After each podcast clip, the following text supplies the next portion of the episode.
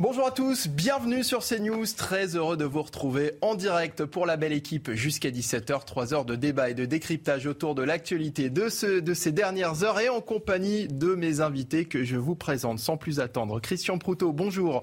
Fondateur du GIGN. William T, bonjour. Président du Cercle de réflexion Le Millénaire. Et Patrice Arditi, journaliste. Bonjour à vous. Au sommaire de nos discussions cet après-midi, nous reviendrons euh, pour commencer sur euh, les incendies qui euh, frappent actuellement sur Nanterre, pardon, des viols qui se sont déroulés euh, dans un hôpital à Nanterre. deux patientes ont été victimes. On va y revenir dans un instant. Mais d'abord, il est 14h. Il est l'heure de retrouver Isabelle Piboulot pour le Flash Info, le rappel des principaux titres de l'actualité. C'est avec vous, Isabelle. On y va.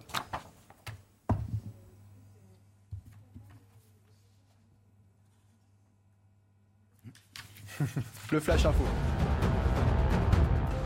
Le G7 hausse le ton contre Moscou. Il exige la restitution immédiate du contrôle total de la centrale nucléaire de Zaporizhia à son propriétaire légitime, l'Ukraine. Dans un communiqué, la Russie est accusée par le G7 de mettre en danger la région ukrainienne autour de la centrale occupée par les troupes russes. Plus de 50 000 hectares brûlés depuis le début de l'année en France. Dès juillet, le pays a connu un record de surface incendiée selon le système européen d'information sur les feux de forêt. La Gironde, l'Aveyron, le Maine-et-Loire, des incendies inédits amplifiés par la canicule et une sécheresse historique qui persiste dans de nombreuses régions. Et justement, en France, la chaleur frappe sur la façade atlantique est le sud-ouest du pays. 16 départements sont placés en vigilance orange, canicule, de la Loire-Atlantique jusqu'au Tarn. Selon Météo France, ce troisième épisode caniculaire devrait prendre fin dimanche avec une dégradation orageuse attendue sur tout le territoire. Et enfin, le beluga égaré dans la Seine n'a pas survécu. Compte tenu de son état de santé, les vétérinaires ont été contraints d'euthanasier le cétacé lors de son transport en camion vers Ouistreham. Les experts espéraient pouvoir le soigner avant de le relâcher en mer. Une tentative de sauvetage qui a nécessité 6 heures d'effort pour extraire l'animal de 800 kg de l'écluse de Saint-Pierre-la-Garenne.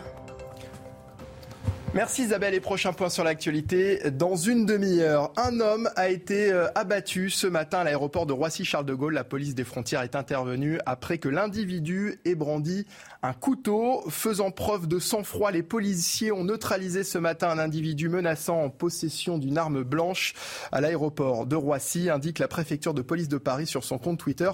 Marie Conan était sur place tout à l'heure. On l'écoute.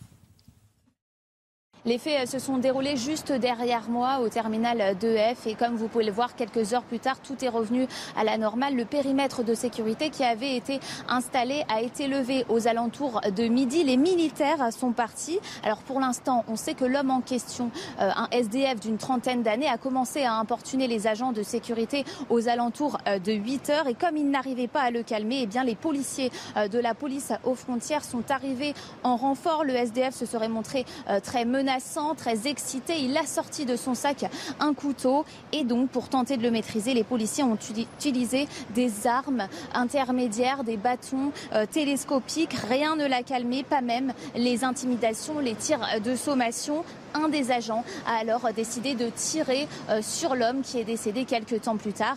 Euh, le syndicaliste de l'aéroport que nous avons rencontré tout à l'heure nous a parlé de légitime défense. Je vous propose de l'écouter.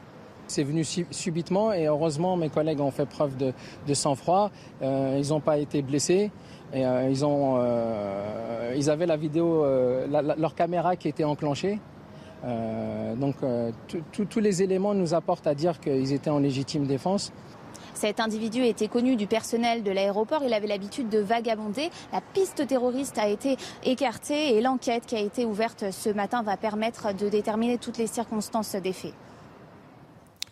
Merci euh, Marie Conan. Euh, en duplex hein, tout à l'heure depuis l'aéroport de Roissy-Charles de Gaulle. Les images sont signées Pierre-François Altermat. Euh, évidemment, on est encore une fois choqué hein, lorsqu'on voit ce qui s'est passé tout à l'heure hein, dans l'aéroport de Roissy-Charles de Gaulle. On n'a pas encore e-, exactement les, détails concernant le, le profil du suspect. Est-ce que vous souhaitiez réagir, William T? Moi, je pense que ce qui est essentiel, c'est de réfléchir déjà à l'après, en fait, ce qui va se passer. On ne peut pas commenter l'affaire dans la mesure où on n'a pas encore assez de détails. Par contre, ce qui va se poser, et ce qui se pose déjà au vu de la réaction du monsieur qui était membre d'un syndicat de police, c'est la question qui va être portée sur les policiers. On va avoir un débat tout de suite qui va être porté sur est-ce que le policier était responsable alors qu'il a agi dans, le cadre de l'exercice de ses fonctions. Moi, je pense qu'il faut ouvrir un débat, vu, qu'on a vu que Emmanuel Macron va ouvrir un débat sur l'immigration, sur la question de la sécurité, notamment d'une réflexion sur le cadre juridique et notamment pour protéger les policiers. Soit on part sur une question d'immunité, comme le président de la République a, c'est-à-dire qu'il le président de la République a une immunité pénale dans le cadre de ses fonctions. Est-ce qu'il faut pas créer un cadre et donc du coup protéger et créer une immunité pénale pour les policiers dans le cadre de l'exercice de leurs fonctions, je pense que c'est une ouverture. Le deuxième point, c'est une deuxième possibilité, c'est est-ce qu'on ne doit pas mettre en place une présomption de légitime défense pour les policiers, dans la mesure où le policier maintenant va être mis, euh, va être, on va y avoir une enquête sur lui, on va devoir, et pendant tout ce cadre-là, il ne va pas pouvoir exercer sa fonction alors qu'on manque cruellement de policiers. Le troisième point, c'est l'assouplissement des règles qui doit être porté dans le cadre des procédures contre les policiers quand ils agissent en se défendant. Donc je pense que c'est toutes ces réflexions auxquelles il faut agir pour permettre aux policiers justement d'intervenir et d'exercer leurs fonctions pour ne pas avoir une question de quête de sens et de perte de sens sur la question du métier de policier. Christian Proto, ce sont des, interventions que vous avez euh, connues, vous, euh, évidemment, dans votre carrière?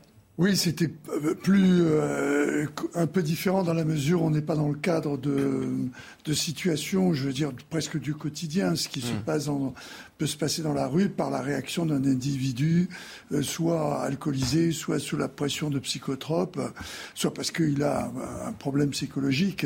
C'était les prises d'otages, les, euh, les situations qui déjà étaient fixées et conduisaient à, devoir désarmer la personne qui était en face de nous dans la mesure où elle était ou agressive ou elle avait des otages. S'agissant de cette situation, je voudrais répondre à William parce qu'on sait tous que le problème de la présomption de légitime défense n'est pas une solution. Et d'ailleurs, au moins deux syndicats de police sont d'accord avec cette, analyse.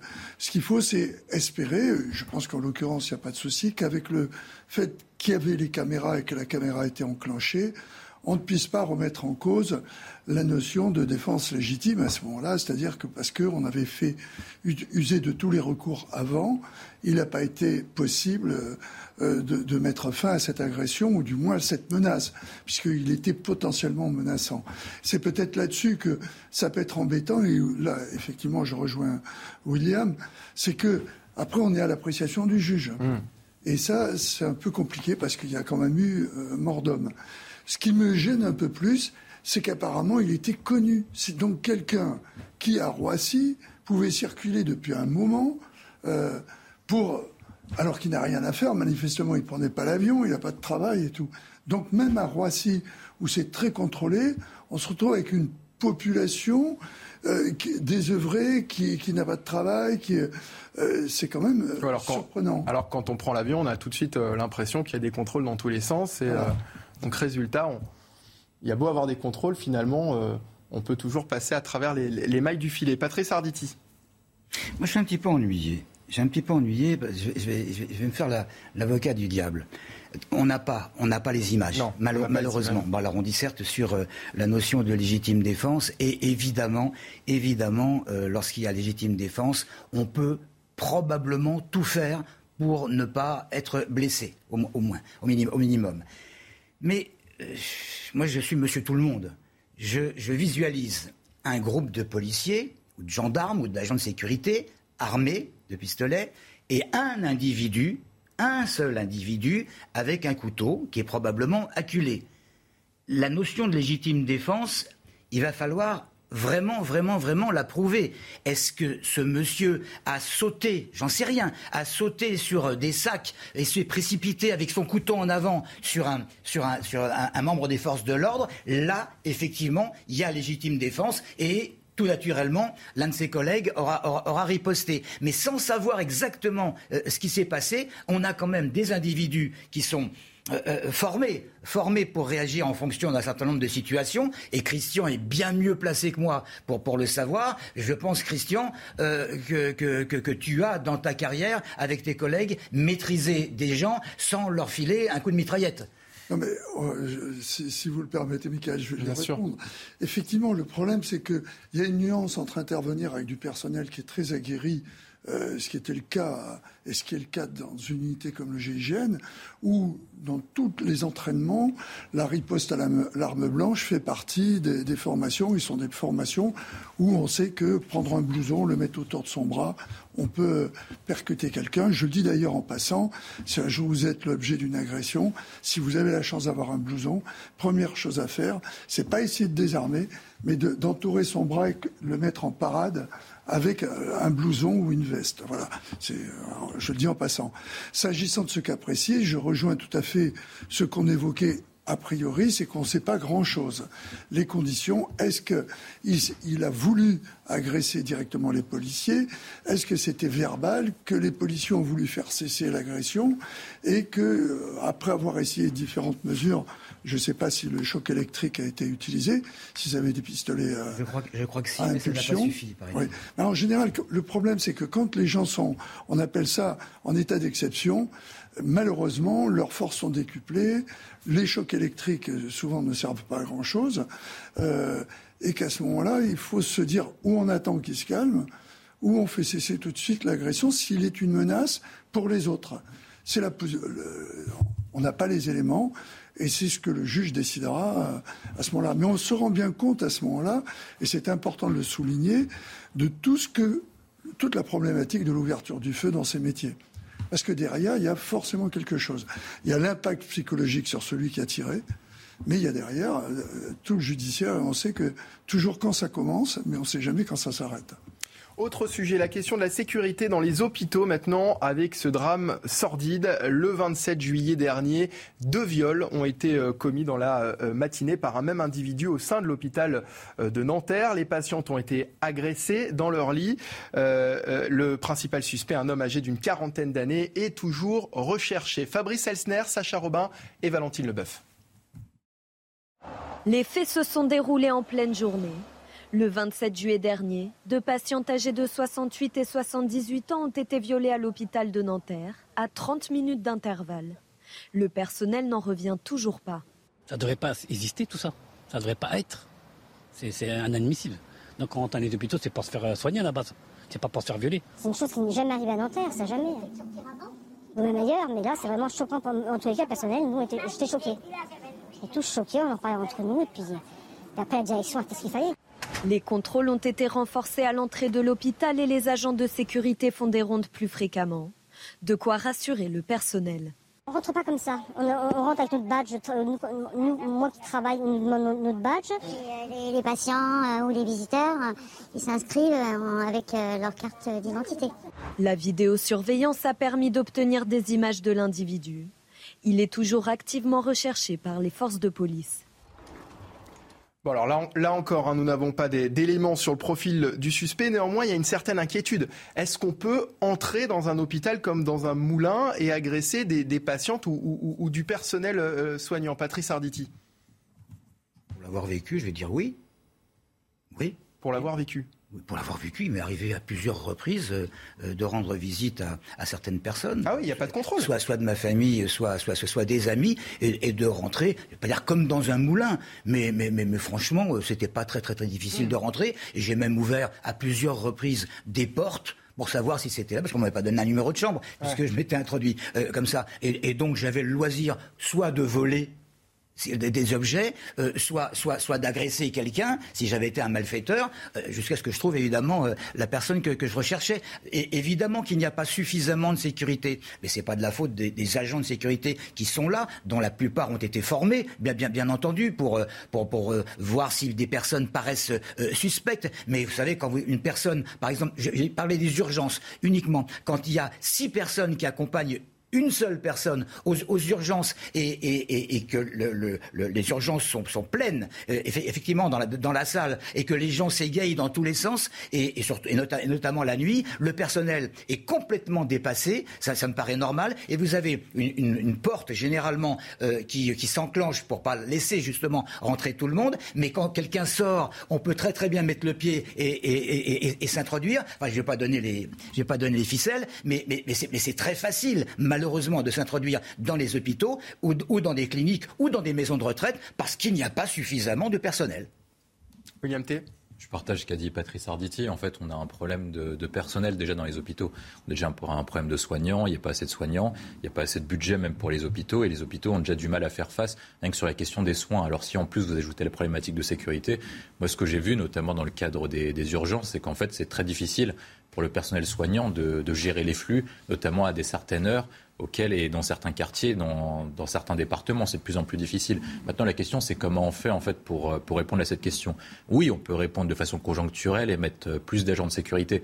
Mais comment on fait, de toute façon, alors qu'on n'a déjà pas assez d'argent pour financer le personnel soignant? Je pense que la question qui se posera implicitement sur la question de l'hôpital, c'est comment on fait, notamment pour arriver à des contraintes auxquelles notre argent part un peu dans tous les sens. On dépense beaucoup plus par la, que l'Allemagne par habitant, et pourtant nos soignants sont moins bien payés. Il y a moins de personnel soignant, il y a moins de personnel pour assurer la sécurité dans les hôpitaux. Donc je pense qu'on doit engager une réflexion sur l'hôpital, sur comment on a fait pour faire disparaître tout cet argent. Nous, on a déjà étudié sur quelques pistes. En fait, on voit à peu près entre 25 et 35 du budget par ce qu'on appelle dans les coûts administratifs, dans les coûts d'infrastructure, dans les coûts de procédure, etc.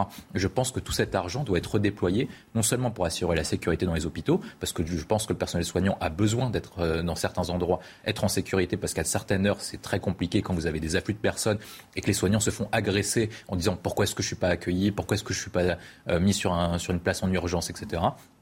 Et deuxième point, ça nous permettra d'augmenter les salaires aussi du personnel soignant qui en a grandement besoin. Et je pense que ces 35%-là, on doit les redéployer pour les réfléchir. Donc il n'y aura pas besoin forcément d'ajouter des moyens supplémentaires dans les hôpitaux. C'est juste une gestion de finances publiques. Christian Proto. Je crois qu'il y a de toute façon, du fait que c'est un accès au public, il y a une certaine liberté de, de mouvement qui est, j'allais dire, presque naturelle. Il y a, quand on rentre dans un hôpital, il y a déjà un, on vous accueille pour vous dire où vous devez aller. Il y a donc peut-être un problème qui pourrait être euh, résolu, euh, ce problème de sécurité d'une manière un peu différente, sans qu'il y ait besoin de beaucoup de personnel, d'avoir quelqu'un qui fasse de la vigilance dans les couloirs, etc. Et qui se... Parce que on va pas me faire croire que cette personne qui est rentrée euh, n'était pas remarquable, du moins par son comportement, que personne n'y ait fait attention. On ne connaît pas encore le profil, mais là on est face à manifestement un malade sexuel euh, avéré. Euh, on va découvrir sûrement que peut-être il, il est déjà connu ou suivi ou traité. Donc il y a un problème, on le sait, par rapport à la psychiatrie sur un certain nombre de, de personnel, parce que le comportement, les, les faits auxquels euh, qui sont qui sont relevés par cette euh, ces, ces, deux tentatives de ou ces euh, ces viols, euh, je sais pas si c'est des, c'est des viols effectifs, euh, c'est quand même incroyable. En plus dans un hôpital, quoi. Ça veut dire qu'il a pu pénétrer dans une chambre sans que on sait normalement qu'il y a toujours une infirmière qui garde l'entrée, euh, l'entrée des, euh, suivant les zones, euh, qui contrôle, qui fait le secrétariat et tout. et il y a des, du personnel soignant également. Donc, bah il n'y a, y a, pas manifestement, peut-être à un moment, il y a eu un manque de vigilance ou parce que c'est l'été, au mois d'août, hmm. euh, des gens qui peuvent circuler plus facilement que normalement. Je ne partage pas tout à fait le point de vue de Patrice. Je pense que dans les hôpitaux, souvent, on vous demande ce que vous faites là. Ça arrive plus souvent. Non, mais on, on, peut, on peut vous demander à l'accueil, à l'entrée. Mais ensuite, après, si le personnel est submergé, comme c'est souvent le cas, et eh ben en fait, il n'y a, plus, a plus personne. Il y a des moments où on peut, on peut être dans cette situation il n'y a pas un vrai contrôle. Euh, on, parlait de service de sécurité, il y a un service de sécurité, mais après, bon, après c'est difficile de faire plus. Vous allez me dire, on peut pas mettre un policier à l'entrée de chaque euh, hôpital et, à, l'entrée de chaque étage. Évidemment, c'est pas possible. Mais il y a peut-être des, méthodes à trouver, des moyens à trouver pour qu'il y ait un contrôle supplémentaire. Nous est tous arrivés, nous tous arrivés d'être perdus dans un couloir d'hôpital, de chercher euh, l'endroit, le secrétariat des infirmières, et d'avoir personne à qui demander personne parce qu'elles sont en soins et qu'elles sont pas et puis je vous rappelle, et puis je vous rappelle que nous sommes au mois d'août, hein, donc euh, c'est encore plus difficile de trouver du monde. Donc, euh, alors, il, faut donc il faut rappeler effectivement que cette personne s'est attaquée à, des patientes, qu'il aurait aussi pu euh, s'attaquer s'attaquer à, des soignants. On sait aussi que, alors c'était pas le cas évidemment dans, dans, dans, cette histoire de, de, Nanterre, mais les soignants, les médecins sont la cible comme la, comme les policiers ou les pompiers de, de plus en plus d'agressions. Euh, c'est quelque chose qui pourrait aussi se, produire, on ne le souhaite pas évidemment, dans un hôpital, William T. Moi, c'est pour ça que je, je, posais la question de la réflexion sur la sécurité dans les hôpitaux. Je sais qu'on a de plus en plus de témoignages de personnes qui se font agresser, notamment parce que souvent, en fait, ce qui arrive, c'est pour ça que je parle de la situation des urgences. En fait, des personnes arrivent en urgence et disent j'ai besoin d'être soigné maintenant. Et comme on n'a pas assez de place dans les urgences, en tout cas, les personnels soignants est plutôt débordé, ben, on demande aux gens d'attendre. Et une fois qu'on demande aux gens d'attendre, souvent, ça crée des échauffourées et, des énervements. On a déjà tous connu ce type de situation euh, quand on attendait dans un hôpital. Ça, c'est le premier élément. Deuxième élément, c'est qu'en fait, des personnes, et surtout le personnel soignant, après la crise sanitaire, est déjà en difficulté. Il y a des personnes qui ont été, qui ont arrêté, du égard, parce que c'était un, un, boulot qui était de plus en plus difficile, du égard à la sollicitation pendant la crise sanitaire.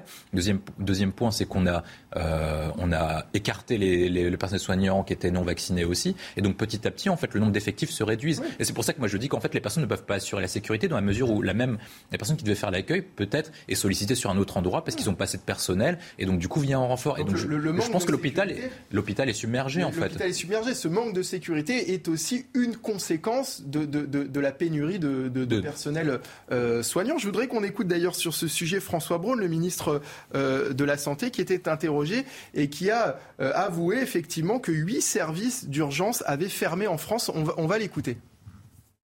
Il y a des, des services d'urgence qui limitent leurs entrées effectivement la nuit. Et je vous rappelle que dans les mesures, nous avons très bien précisé que toutes les personnes qui se présentent doivent être accueillies éventuellement réorientées par du personnel non médical, quand il n'y en a pas sur place, mais doivent être réorientées. En termes de, de fermeture, c'est-à-dire un service d'urgence qui n'accueillerait plus personne, il y en avait quatre avant le mois de juillet, il y en a huit aujourd'hui. Hmm. Et parmi ces huit, il y a quatre cliniques avec des services d'urgence publics à proximité. Donc là aussi, il faut, euh, il faut raison garder. Le ministre de la Santé, François Braun, interrogé chez nos confrères euh, d'RTL et des propos qui marquent un changement de discours hein, du ministre. Hein, il faut le rappeler, il y, a, encore quelques semaines, il, niait la fermeture de services euh, d'urgence. On est en pleine crise hospitalière. Euh, le gouvernement en a-t-il réellement conscience? William T. Je pense que le gouvernement en a conscience parce qu'il a fait un plan Ségur pour augmenter les moyens dans les hôpitaux. Seulement, ce que le gouvernement n'arrive pas à faire, c'est ce que je préconisais tout à l'heure, c'est une question de réforme structurelle. Parce qu'en fait, il est, coincé le gouvernement. C'est-à-dire que pour augmenter le, les moyens dans les hôpitaux, ça supposerait une augmentation de ce qu'on appelle des cotisations sociales et, et, patronales. Seulement, les entreprises sont déjà exsangues avec la crise économique que nous sommes en train de vivre. Donc, il ne peut pas augmenter les cotisations sociales et patronales sur les, sur les travailleurs et sur le, sur le patronat. Donc, il doit trouver des moyens alternatifs de financement. Le seul moyen que nous avons, sans augmenter le budget global de l'hôpital, c'est d'opérer ce qu'on appelle des réformes de structure. Mais allez imaginer aujourd'hui qu'un gouvernement puisse expliquer aux Français nous allons refonder l'hôpital pour éventuellement déplacer les coûts administratifs pour revaloriser le coût des soignants. Est-ce que le gouvernement n'y risquerait pas d'ouvrir un nouveau front? Je pense que le gouvernement a conscience de la réalité. C'est juste qu'il ne veut pas agir sur le réel dans la mesure où il a peur d'émeutes, de révolutions et de contraintes politiques qui soient très fortes. Je pense que c'est ça sa contrainte. Alors le gouvernement selon vous, en a conscience, et pourtant, il nomme à la santé, Elisabeth Borne nomme à la santé un médecin qui a pondu euh, un rapport très discutable sur l'état des, urgences en France et qui est très discuté par, euh, le, milieu hospitalier, Christian Proutot. Euh, d'abord, au moins, c'est quelqu'un qui connaît le milieu, alors que son rapport soit discuté. Euh, euh, je ne suis pas spécialiste, même si, comme tous, on connaît le milieu hospitalier pour l'avoir, pour des obligations euh, personnelles ou familiales fréquentées. Euh, on s'est trouvé confronté. Bah, c'est un rapport, par exemple, qui, qui, qui, qui euh, demande aux gens d'appeler le 15 avant de se présenter aux urgences pour, pour désengorger les urgences. Non, mais le, le problème des urgences, c'est qu'on le sait tous, c'est que c'est un problème de la médecine générale d'une manière de, pour l'ensemble de la France. On a un problème de médecine à proximité, ce qui fait que les gens, n'ayant personne au bout du fil à telle heure, et pas forcément pour quelque chose de grave, mais d'inquiétant quand même, eh bien, ils appellent les urgences. Et c'est devenu une manie. Et du coup, il n'y a pas de graduation euh, au niveau de la gravité des faits. C'est tout devient urgent. Et les gens se retrouvent. Euh, les urgences, ça commence à 18 heures. Hein à, devenir impossible. Parce que c'est comme par hasard le soir, parce que la médecine générale euh, ferme, parce qu'il n'y a pas, a pas de généralistes, il y a moins de généralistes à proximité. Si la médecine générale a, pouvait, comme c'était le cas à un moment, répondre euh, ou même se déplacer, n'oubliez pas, à une certaine époque, le médecin se déplaçait chez vous. Ça n'arrive plus ou pratiquement plus. Donc il y a un vrai problème de médecine d'une certaine sur l'ensemble, sur le problème global de la médecine, qui démarre au départ sur l'identification du problème initial. Quel est le niveau de gravité? Est-ce que ça permet, oui ou non, d'aller en, euh, d'aller aux urgences ou pas? La, plupart du temps, Patrice Arditi. La plupart du temps, lorsque les gens téléphonent aux urgences, c'est parce qu'ils sont affolés affolés. Alors euh, évidemment que des gens peuvent être affolés pour une mini mini mini coupure et il y a des choses beaucoup plus graves. Mais franchement, vous savez, hein, euh, téléphoner, téléphoner aux urgences et entendre vous avez appelé le 15, ne quittez pas, vous avez appelé le 15, ne quittez pas. Bien sûr, et, bah, ce, qu'on peut souhaiter, avoir une maman qui fasse Allô, cher ami, mais écoutez, j'ai un bébé qui est tout bleu là, que puis-je faire? C'est d'un ridicule fini. Euh, quand il y, a un bébé tout bleu, on fonce, on, donne sa vie pour sauver son bébé et, on ne se pose pas la question. Et quand une maman voit une coupure sur le doigt de son enfant, elle ne sait pas si le tendon il est, il est, il est, il est, fendu ou pas elle s'affole, elle va pas téléphoner au 15, elle va foncer aussi. C'est un petit peu naturel. Alors cette histoire de 15, dans l'absolu, c'est très cartésien, oui, bien sûr, mais... mais oui, bien sûr, sauf qu'on désengorge des urgences. La, semaine dernière, il y a une dizaine de jours, on en parlait euh, euh, sur CNews, une personne a contacté le 15 et a passé trois heures au téléphone avant d'avoir quelqu'un au eh bout ben du fil. Donc, donc au final, on, on déplace le problème. Complètement. Ah ben, William T. Euh, moi, j'ai vécu la situation moi-même. Donc, euh, j'avais un problème de poumon gauche. Donc, à un moment, j'ai dû appeler et, et j'ai dû avoir un médecin qui venait chez moi quand je pouvais plus respirer avant même que les urgences et les pompiers n'arrivent. Donc euh, j'ai vécu la situation même. Mais pourquoi est-ce qu'on a fait ça et pourquoi est-ce qu'on est parti sur cette situation? C'est parce qu'en fait, euh, personne ne le dit, mais le système hospitalier, le système de santé français est en faillite. Dans la mesure où quand on regarde n'importe quelle courbe macroéconomique, parce que je l'ai fait, en fait, on regarde l'évolution de la population et le vieillissement de la population et le surcoût, notamment sur la question des urgences et le surcoût sur certaines maladies dites rares ou des maladies spécifiques, en fait, eh ben, le système français n'est pas en capacité de soigner tout le monde. La vérité, c'est qu'en fait, on n'a pas voulu le dire parce qu'à chaque fois, soigner tout le monde et on ne met pas de priorité. Et donc on a dit on continue à soigner, on continue à rembourser tous les médicaments, etc. Et du coup, on n'a pas dit la vérité aux gens en disant le système est en faillite, on n'a pas les moyens de payer. Donc à chaque fois, on rabote. Et donc le ministre, ce qu'il fait en l'occurrence, c'est bah tiens, si par cas, admettons que sur 100 personnes qui allaient habituellement aux urgences, il y en a 50 qui passent plutôt par le téléphone plutôt que d'aller à l'hôpital, bah, ça réduira les coûts sur ce point-là de 50%. Donc on rabote chaque côté. Et puis ensuite, après, on ferme 8, 8 services d'urgence pour, éviter, pour réduire les coûts. Et éventuellement, on va fusionner quelques hôpitaux pour réduire des coûts aussi, pour éviter des coûts administratifs. Et puis à chaque fois, on va raboter petit à petit. Mais il n'y a pas de véritable plan d'ensemble. Et ce que fait le ministre, en fait, c'est qu'il adopte non pas une gestion de vision sur l'hôpital, une vision de la santé, il adopte une vision par rapport à la vision du gouvernement, qui est une vision technique et financière. Et je pense qu'il résonne non pas sur des questions de soins à la population, sur comment on va faire pour faire en sorte de lutter contre le vieillissement de la population, comment on va faire pour faire de la médecine préventive, comment on va faire pour rapprocher les territoires ruraux des, des centres de soins, comment on fait pour pour vaincre les endroits où il n'y a pas assez de soignants, mais en fait, il résonne sur est-ce que mon budget va passer à la fin de l'année on va revenir dans un instant sur un tout autre sujet et sur la reprise des incendies en, Gironde, près de Landiras. Hein. 6000 hectares de pins ont déjà brûlé, 3800 personnes ont été évacuées. Les pompiers qualifient la situation de très défavorable hein, dans plusieurs communes alentours. On fera le point dans un instant euh, sur CNews, toujours en direct pour la suite de la belle équipe en compagnie de Christian Proto, William T et Patrice Arditi. Restez avec nous, on revient juste après la pub. À tout de suite. De retour sur CNews, sur le plateau de la belle équipe. Bienvenue si vous venez de nous rejoindre en compagnie de Christian Proto, fondateur du GIGN, William T, président du cercle de réflexion Le Millénaire et Patrice Arditi, journaliste. La suite de nos débats dans un instant avec la reprise euh, en Gironde des incendies près de Landiras. 6000 hectares de pins ont à nouveau brûlé. C'est terrible. On va en parler dans un instant, juste après le rappel des principaux titres de l'actualité. Il est quasiment 14h30. Il est l'heure de retrouver Isabelle Piboulot. C'est à vous, Isabelle. Dans les Hauts-de-Seine, suspicion de deux viols dans un hôpital de Nanterre. Une enquête a été ouverte. Le suspect, étranger au centre hospitalier, est actuellement recherché. Les faits remontent à la matinée du 27 juillet. Deux femmes âgées de 68 et 77 ans ont été violées par une même personne à 30 minutes d'intervalle. Les contrôles à l'entrée de l'établissement sont désormais renforcés. En France, les cours d'eau sont au plus bas, conséquence de la sécheresse historique, et les fleuves ne sont pas épargnés la Loire est à sec. Autour du pont de Langeais, dans l'Indre-et-Loire, la traversée peut désormais se faire à pied. Signe du changement climatique, juillet 2022 a été le deuxième mois le plus sec jamais enregistré en France après mars 1961. Et enfin, Benjamin Mendy devant la justice au Royaume-Uni. Le procès du champion du monde de football a débuté aujourd'hui et durera plus de trois mois. Il est accusé de huit viols, d'une tentative de viol et d'une agression sexuelle sur sept femmes. Les faits se seraient déroulés entre octobre 2018 et août 2021 au domicile du joueur à Prestbury. L'homme de 28 ans nie les dix chefs d'accusation.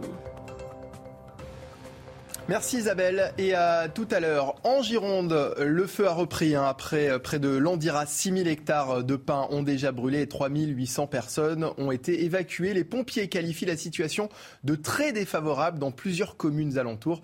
L'incendie a atteint cette nuit le département des Landes. Écoutez, euh, Martin Guespero, préfet euh, délégué de la Gironde pour la défense et la sécurité de la zone sud-ouest, il répondait à la presse ce matin. À l'heure où je vous parle, le feu a déjà ravagé 6 000 hectares de forêt. 6 euh, 000 personnes également ont été évacuées depuis euh, hier soir, toute la nuit. Euh, c'est des situations qui sont très difficiles pour les personnes qui ont d'ores et déjà été évacuées au mois de juillet, au moment où le feu d'à côté avait pris, et qui retrouvent cette situation angoissante pour eux. Cette évacuation, on l'a faite avec l'aide évidemment des pompiers, des gendarmes qui ont sécurisé l'opération, aussi d'associations de sécurité civile que je remercie, qui ont aidé euh, les maires, qui ont ouvert eux-mêmes euh, des, salles pour les accueillir et passer la nuit. Et avec nous pour en parler, j'accueille Eric Agrigny, représentant des sapeurs-pompiers de France. Bonjour. Bonjour. Merci d'avoir accepté euh, notre invitation cet après-midi. Situation terrible hein, pour ces personnes qui, qui, sont en train de revivre ce qu'elles ont vécu il y a trois semaines finalement. Oui, c'est exactement ça. Euh, le, bilan que vous venez de rappeler est effectivement celui euh, communiqué par l'autorité préfectorale ce matin et il est fort probable que depuis ce matin, il est euh, malheureusement, il, se soit forcément développé dans le mauvais sens du terme, c'est-à-dire qu'on a probablement près de 7000 hectares déjà qui ont dû partir en fumée et peut-être même plus. Selon les informations qui nous remontent, effectivement, on a deux fronts de flammes bien distinctes euh, qui se développent actuellement euh, et qui malheureusement confirment euh, cette caractéristique qui a, qui a, été donnée immédiatement et dès hier à ce feu, c'est-à-dire un feu catastrophe. Alors ce sont de nouveaux départs de feu pour qu'on comprenne bien, Monsieur Agrigné, ce sont de nouveaux départs de, feu ou ce sont finalement, c'est dans le prolongement des incendies dont, on parlait il y a trois semaines? Alors, l'origine du, départ de ce feu qui est devenu ce feu catastrophe, on ne le connaît pas. Ça a d'ailleurs été bien précisé par le directeur du SDIS, le contrôleur général euh, Vermelaine, pendant la conférence de presse ce matin. Euh, il est trop tôt donc pour savoir quelle est l'origine de ce feu. Alors il y a deux hypothèses. Hein. Soit effectivement c'est une reprise, c'est-à-dire que malgré tout le travail qui a été mené sur les lisières et compte tenu de ce sol euh, de tourbe, c'est-à-dire de cette végétation compacte sur plusieurs dizaines de centimètres où euh, le feu peut rester très en profondeur et ressurgir plusieurs jours ou plusieurs semaines, plus tard, c'est une, une, hypothèse, mais ça reste une hypothèse. La deuxième, c'est bien évidemment un autre allumage différent, d'une manière volontaire ou, involontaire. Ça, c'est quelque chose qu'il faudra également creuser. Mais pour l'instant, euh, on n'a aucun élément sur ce sujet. Alors le euh, préfet euh, délégué de, de, l'Andiras hein, qu'on écoutait tout à l'heure nous parlait de 6000 personnes évacuées en, une nuit. On imagine qu'il faut déployer des, moyens très lourds pour évacuer ces personnes. C'est toute, la, gestion de crise en matière de coordination de tous les services qui, concourent justement à la gestion de cet événement.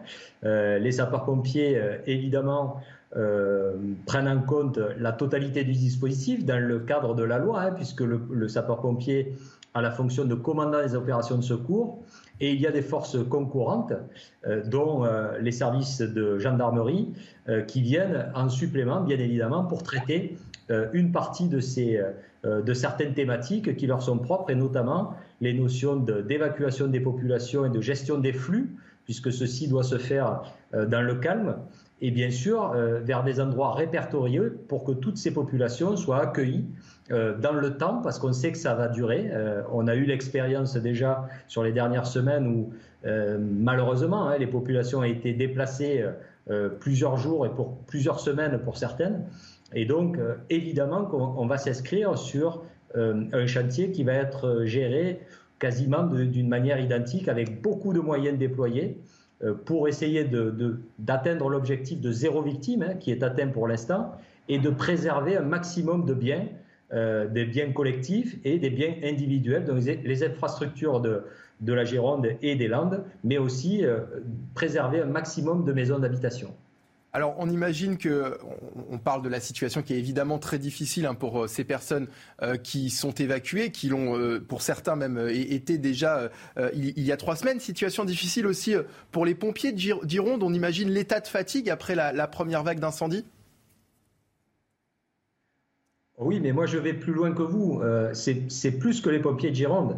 Euh, les pompiers de Gironde sont forcément euh, extrêmement fatigués. Hein. Le, directeur de ce département rappelait ce matin que hier, ils avaient fait face à, une simultanéité de plus de 40 départs de feu dans la journée.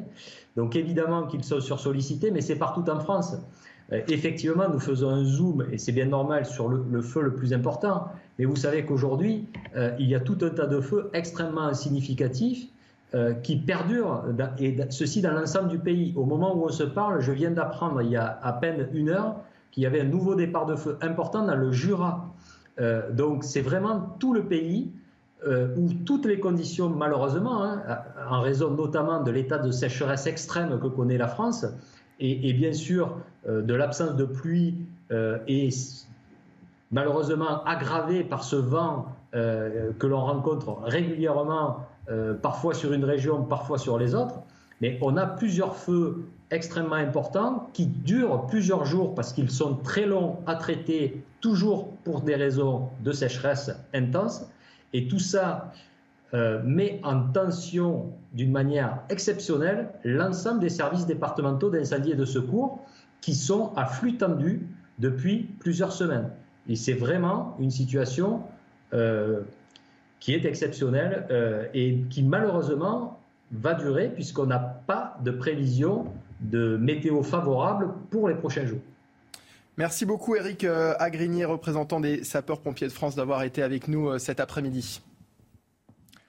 Vos réactions, Christian Proto, après ce qu'on vient d'écouter, situation évidemment catastrophique pour les pompiers, pour les habitants de ce département oui, absolument, parce que euh, il faut pas oublier que c'est des zones à résineux et que les résineux euh, ont une tendance à, s'enflammer encore plus que d'autres types de, végétation. Et de, ce fait-là, les incendies sont très très importants et pour peu qu'il y ait un peu de vent, à ce moment-là, ça s'accélère très très vite. Et je pense que les personnels euh, sont mis sous tension et que peut-être, euh, malheureusement, ils le seront après quand euh, on passera sur une zone orageuse ou à ce moment-là sur des épisodes sévenols. Ça sera plus l'incendie, mais ça sera l'eau.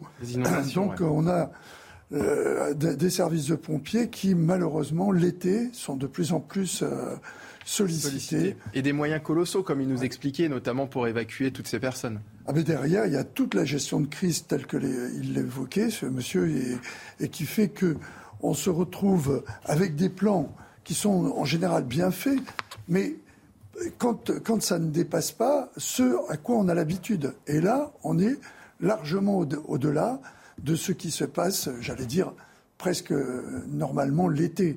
Parce que les incendies, il y a bien sûr les pyromanes, et ça c'est vrai, il y en a. Il y a l'imprudence. Euh, les gens, il fait chaud, ils roulent la fenêtre ouverte, ils fument, ils jettent une cigarette. Je peux vous assurer que ça va très très vite. Hein. N'oubliez pas que euh, dans nos, ancêtres faisaient des feux avec des petites herbes sèches et euh, de silex. Hein. Hmm.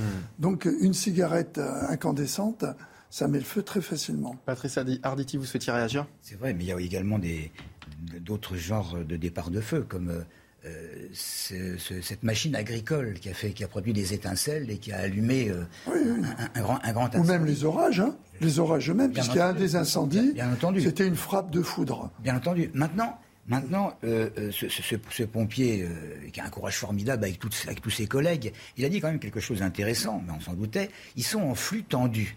Alors, on va encore parler de moyens. Est-ce est qu'il y a un nombre suffisant de, combattants du feu? Parce qu'on sait très très bien que quand ça, ça s'arrête un petit peu en Gironde, ça repart en Lozère. Et, là, dans le Jura, il, venait d'en parler. Est-ce qu'il y a assez de moyens? Est-ce qu'il y a assez de, de, canadaires On sait qu'un canadaire, euh, euh, ça largue à chaque fois 6000 litres d'eau, ce qui, ce qui peut paraître considérable. Mais est-ce que c'est suffisant? Est-ce qu'il y a de nombreux canadaires Je ne pense pas. Là, en, Gironde, il y a un hélicoptère qui tourne. Et de temps en temps, il y a les, il y a, il y a les canadaires. Vous vous rendez compte que en 1949, il y a eu ce qu'on a appelé l'incendie du siècle, hmm. qui était l'incendie du, XXe siècle. Hein. Euh, il, y a eu, en Gironde 50 000 hectares brûlés et 82 morts.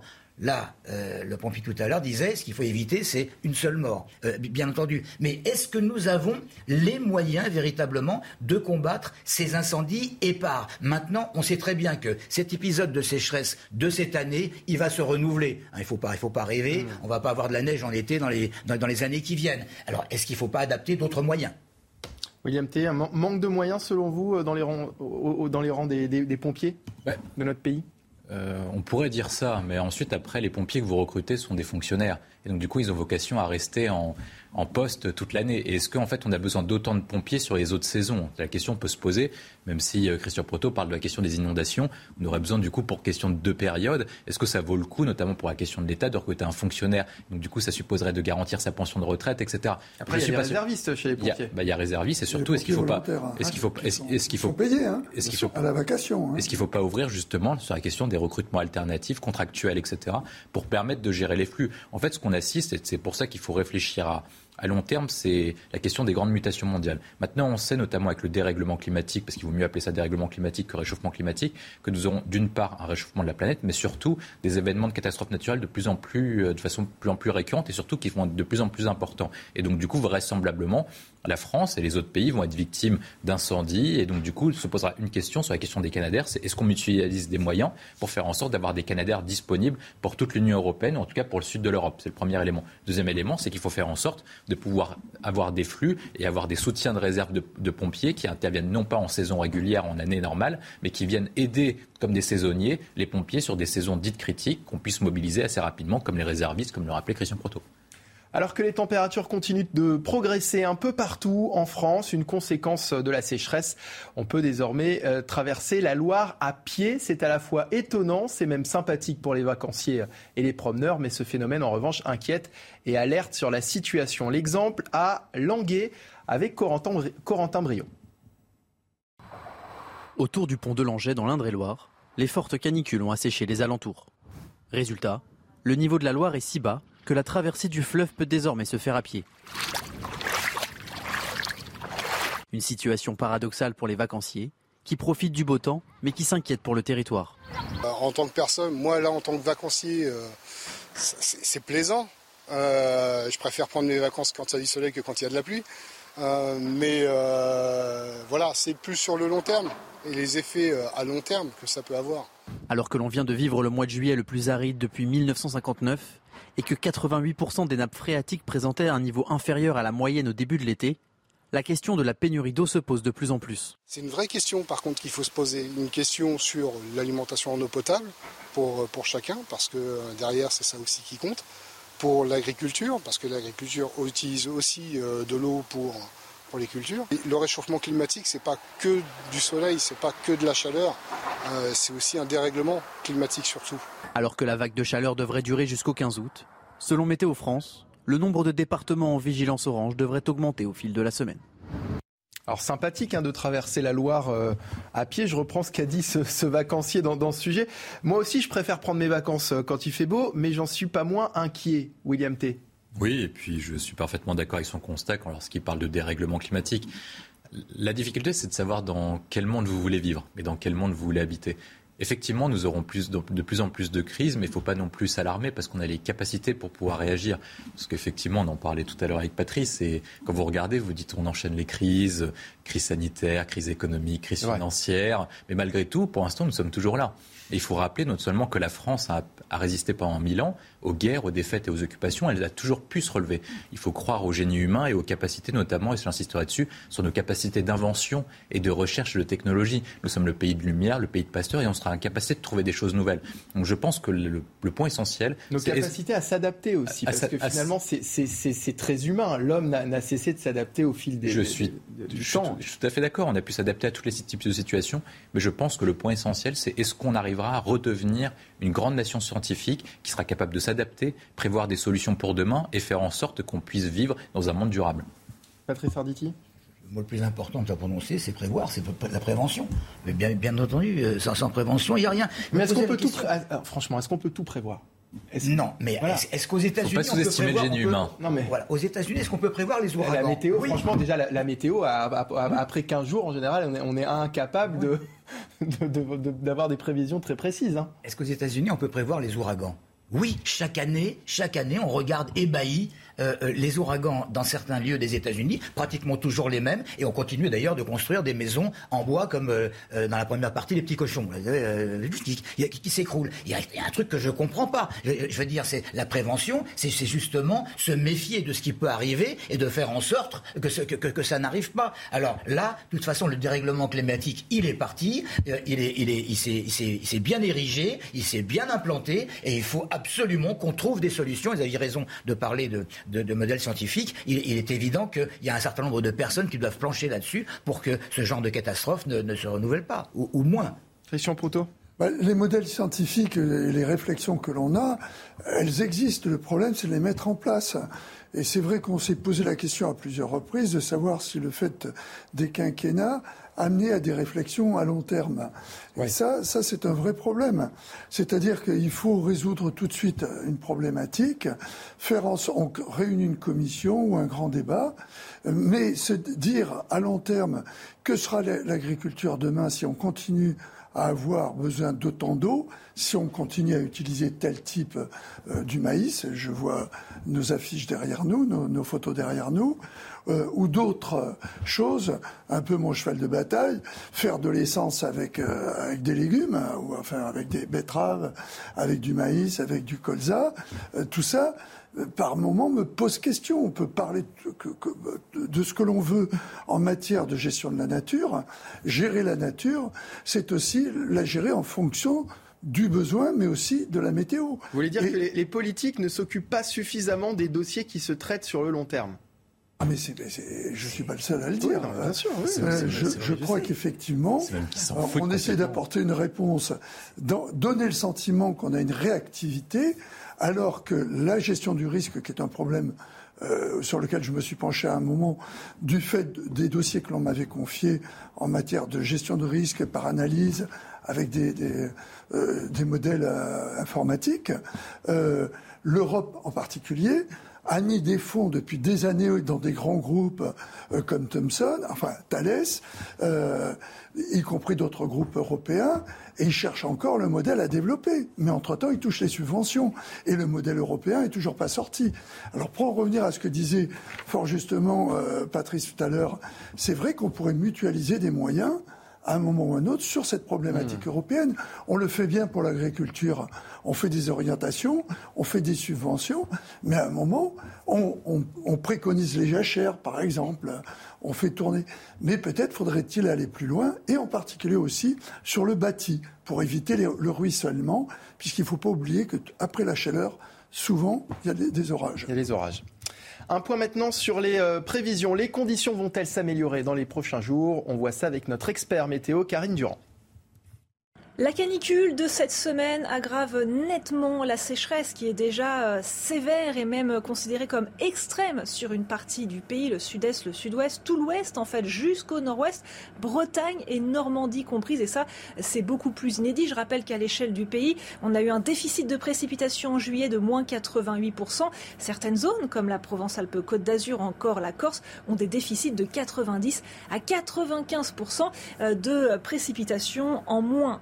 Mais on entrevoit un espoir d'amélioration pour la semaine prochaine, un changement pour le 15 août. A priori, de violents orages vont éclater euh, ce dimanche en France. Il pourrait être violent, mais aussi très pluvieux et ces pluies devraient nettement améliorer la situation si ces prévisions météo euh, se confirment. Comme on le voit sur ces deux cartes, la comparaison entre l'état de la sécheresse aujourd'hui et l'état de la sécheresse envisagée si les orages éclatent bien la semaine prochaine. On voit que ça s'améliore. Alors la sécheresse ne va pas disparaître. Hein. Pour autant, elle va résister. Elle sera légère à modérée, alors qu'actuellement, elle est extrême. Euh, on aura une amélioration assez nette sur la sécheresse de surface, entre 0 et 40 cm de profondeur de sol. Par contre, en ce qui concerne la sécheresse plus profonde, jusqu'à 1 mètre de profondeur, là, l'amélioration sera beaucoup plus difficile. En plus, les sols sont complètement desséchés, donc ces pluies violentes vont avoir tendance à ruisseler et vont avoir du mal à pénétrer en profondeur. Il faudrait en fait plusieurs vraies dégradations pluvieuses de grande ampleur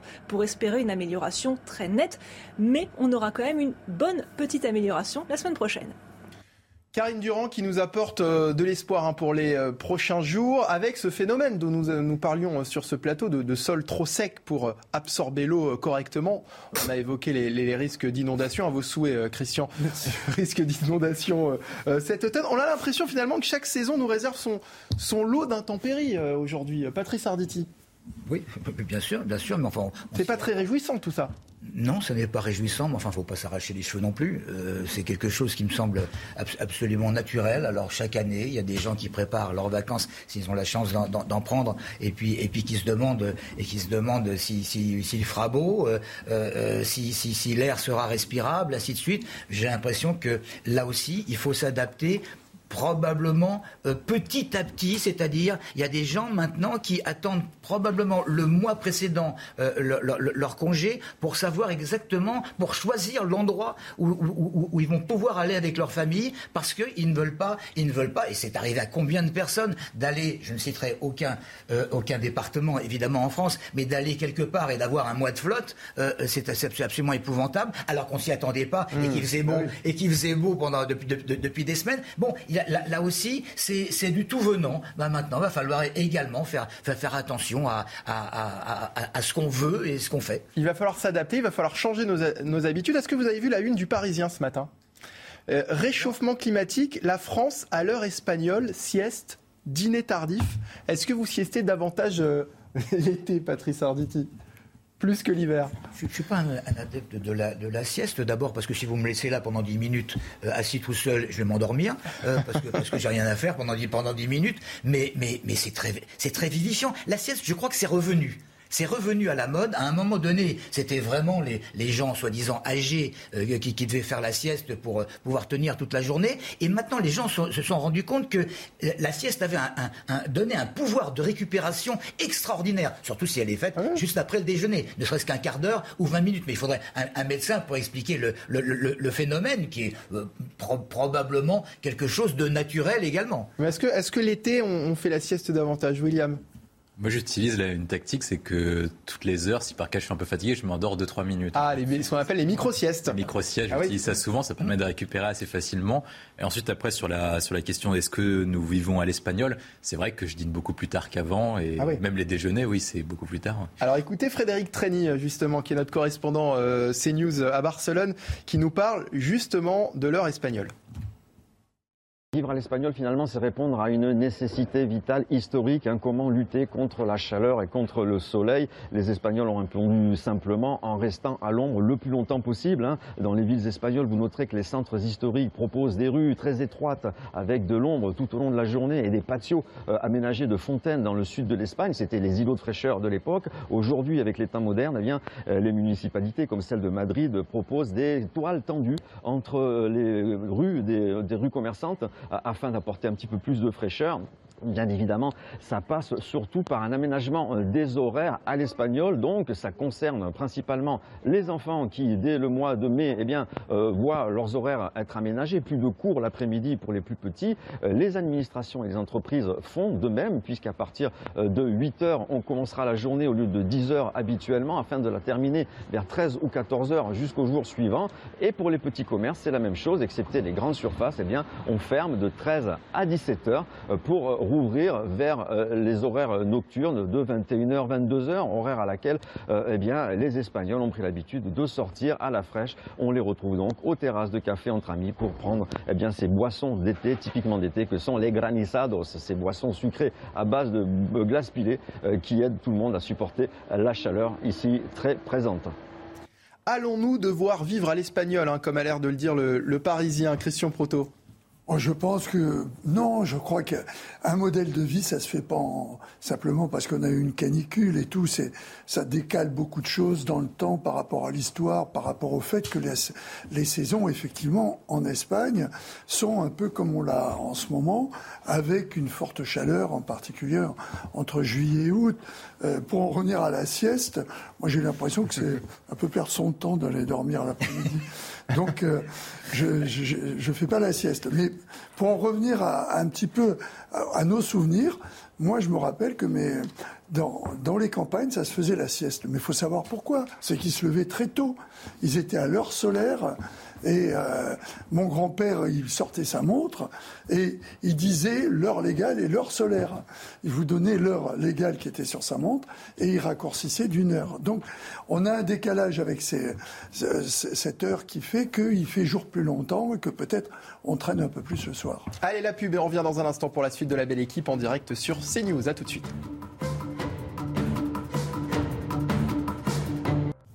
15h sur CNews et de retour sur le plateau de la belle équipe. La suite de nos discussions, de nos débats dans un instant, juste après le rappel des principaux titres de l'actualité avec vous, Isabelle Piboulot.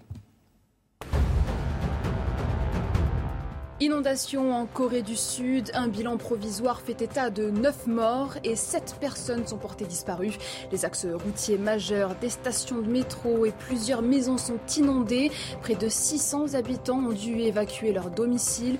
Depuis lundi, le pays fait face à des précipitations records, les plus fortes depuis les premières observations météorologiques il y a 115 ans.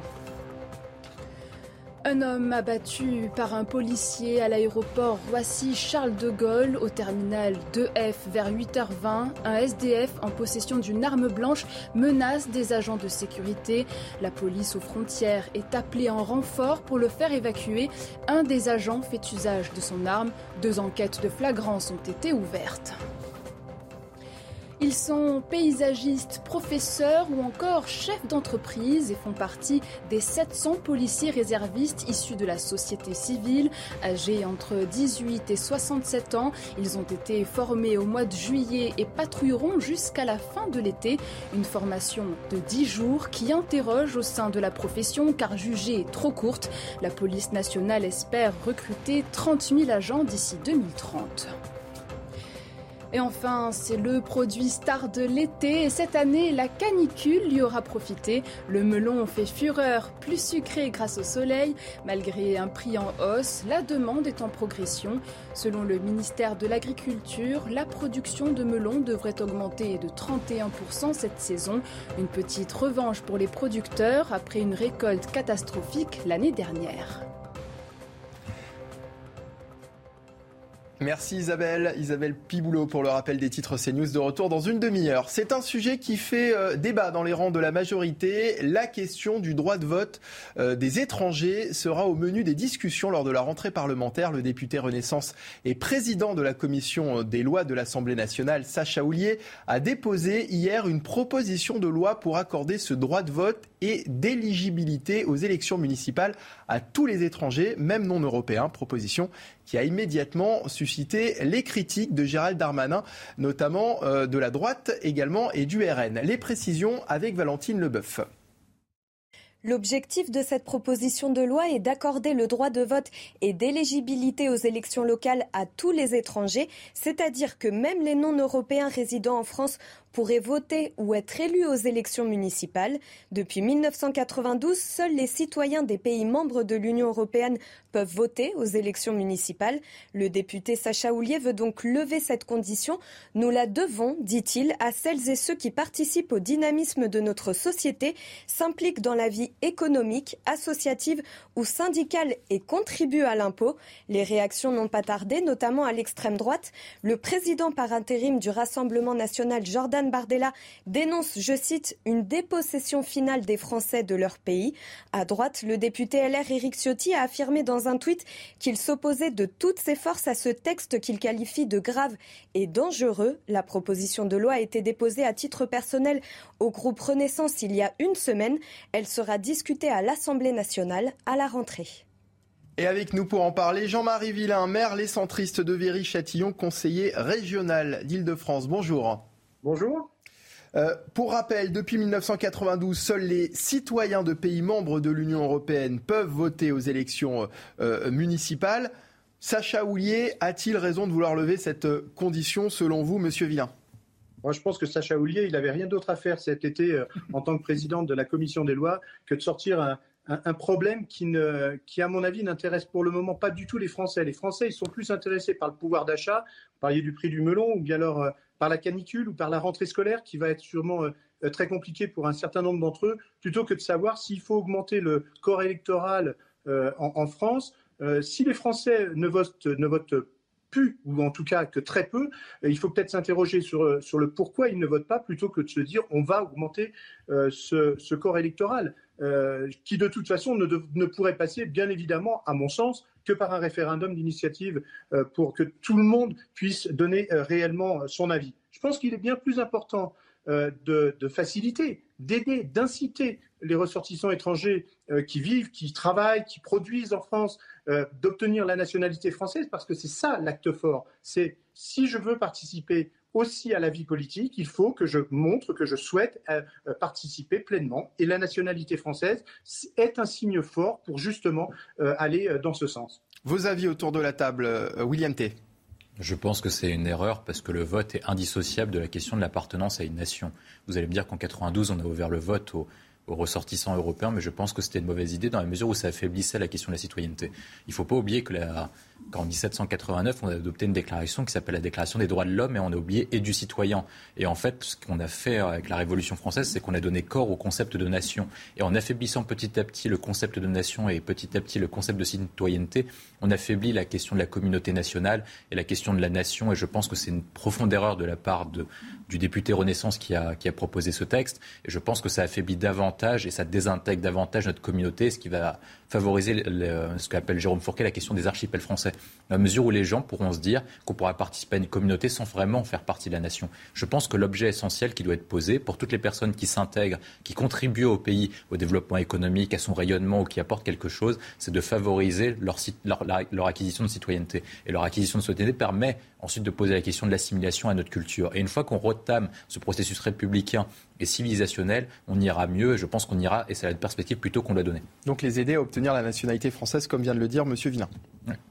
Euh, Patrice Arditi Ce qui est le plus important, effectivement, comme dit, dit William, et comme le disait euh, le maire à l'instant, c'est la citoyenneté. La nationalité, la nationalité française. Mais là, Là, nous rentrons en pleine, politique. Hein, effectivement, nous avons d'un côté euh, euh, les gens qui euh, considéreraient que faire voter absolument tout le monde, ce serait leur permettre de participer au dynamisme de notre société. Et puis il y a d'autres personnes, Eric Ciotti en, tête, qui se trouve, qui, se dit extrêmement hostile à, cette mesure et qui, parle même de, de future désintégration de la société. Je crois qu'il y a une question de bon sens il ne faut pas exagérer. D'un côté, il y en a qui veulent un communautarisme euh, euh, gigantesque qui serait probablement la fin de notre société, et puis d'autres qui veulent justement euh, se préserver de, cela. pour l'instant, je crois que nous avons fait le nécessaire pour intégrer un certain nombre de personnes qui voulaient s'intégrer, et c'est là et c'est là le but le plus important. Ceux qui veulent s'intégrer, qui travaillent ici, qui, qui, payent leurs impôts, qui demandent la nationalité française, ça veut dire qu'ils sont d'accord avec toutes nos valeurs. Alors ceux-là, on peut leur permettre un certain nombre de choses, notamment s'ils sont européens. Mais alors, monsieur le maire, si la proposition passait, le, problème c'est que la question pourrait euh, ensuite se poser euh, sur le fait d'étendre la mesure hein, à des élections plus importantes, élections départementales, régionales, législatives et pourquoi pas euh, présidentielle. Ça aussi, finalement, à partir du moment où on commence à ouvrir le débat euh, sur les municipales, pourquoi ne pas l'ouvrir sur des, sur des, élections plus importantes? Très franchement, je pense que ce débat, il va même être fermé avant la fin de l'été parce que euh, je ne suis pas sûr que le président de la République soit, soit prêt à ça. Et encore une fois, très franc. Alors c'est vrai que ça, ça, poserait alors encore plus de problèmes si on allait vers d'autres élections et en particulier sur nos élections nationales où là, incontestablement, le, le, fait d'avoir la nationalité française est impératif pour pouvoir dire comment on souhaite que notre pays soit dirigé et par qui on souhaite qu'il soit dirigé. Mais encore une fois, je pense que c'est un, petit ballon qui a été envoyé par M. Houlier parce qu'il n'avait sûrement pas grand-chose à faire d'autre que de, sortir ça pour faire le buzz objectivement, les Français pensent à autre chose que de savoir si on augmente le corps électoral en France, le pouvoir d'achat, la canicule. Euh, je pense, quand même que le, Parlement a d'autres sujets bien plus importants euh, à traiter plutôt que de se relancer dans une polémique de ce style. Euh, c'est un point de discorde finalement pour euh, la majorité euh, d'avoir ce, député Renaissance qui vient aujourd'hui avec ce projet de loi. Oui, c'est un, point de discorde pour la, majorité, mais je, pense que ça va être vite étouffé dans l'œuf. Enfin, j'espère que ça va être vite étouffé dans l'œuf. Je, crois quand même que lorsqu'on a la, responsabilité d'un pays comme le nôtre, euh, on devrait d'abord réfléchir et parler ensemble à l'intérieur de, leur groupe avant de, balancer comme ça des, euh, euh, ballons sondes pour voir un peu comment ça va réagir. Moi, je pense que très franchement, encore une fois, la, France a, des difficultés par la force des choses. On sort d'une pandémie incroyable, on, sort, on est en plein dans une crise internationale majeure. Euh, je pense que les Français ne pensent pas au, vote des étrangers, aux élections locales. Ils pensent plutôt à savoir comment ils vont pouvoir euh, euh, réussir la rentrée de leurs enfants et la leur au mois de septembre qui arrive bientôt, plutôt qu'à savoir autre chose. C'est un terrible, je dirais même que c'est un terrible manque d'incompréhension des, des, attentes des Français sur ces, sujets dont on a pourtant beaucoup parlé pendant la présidentielle et les, et les législatives, Christian Proto.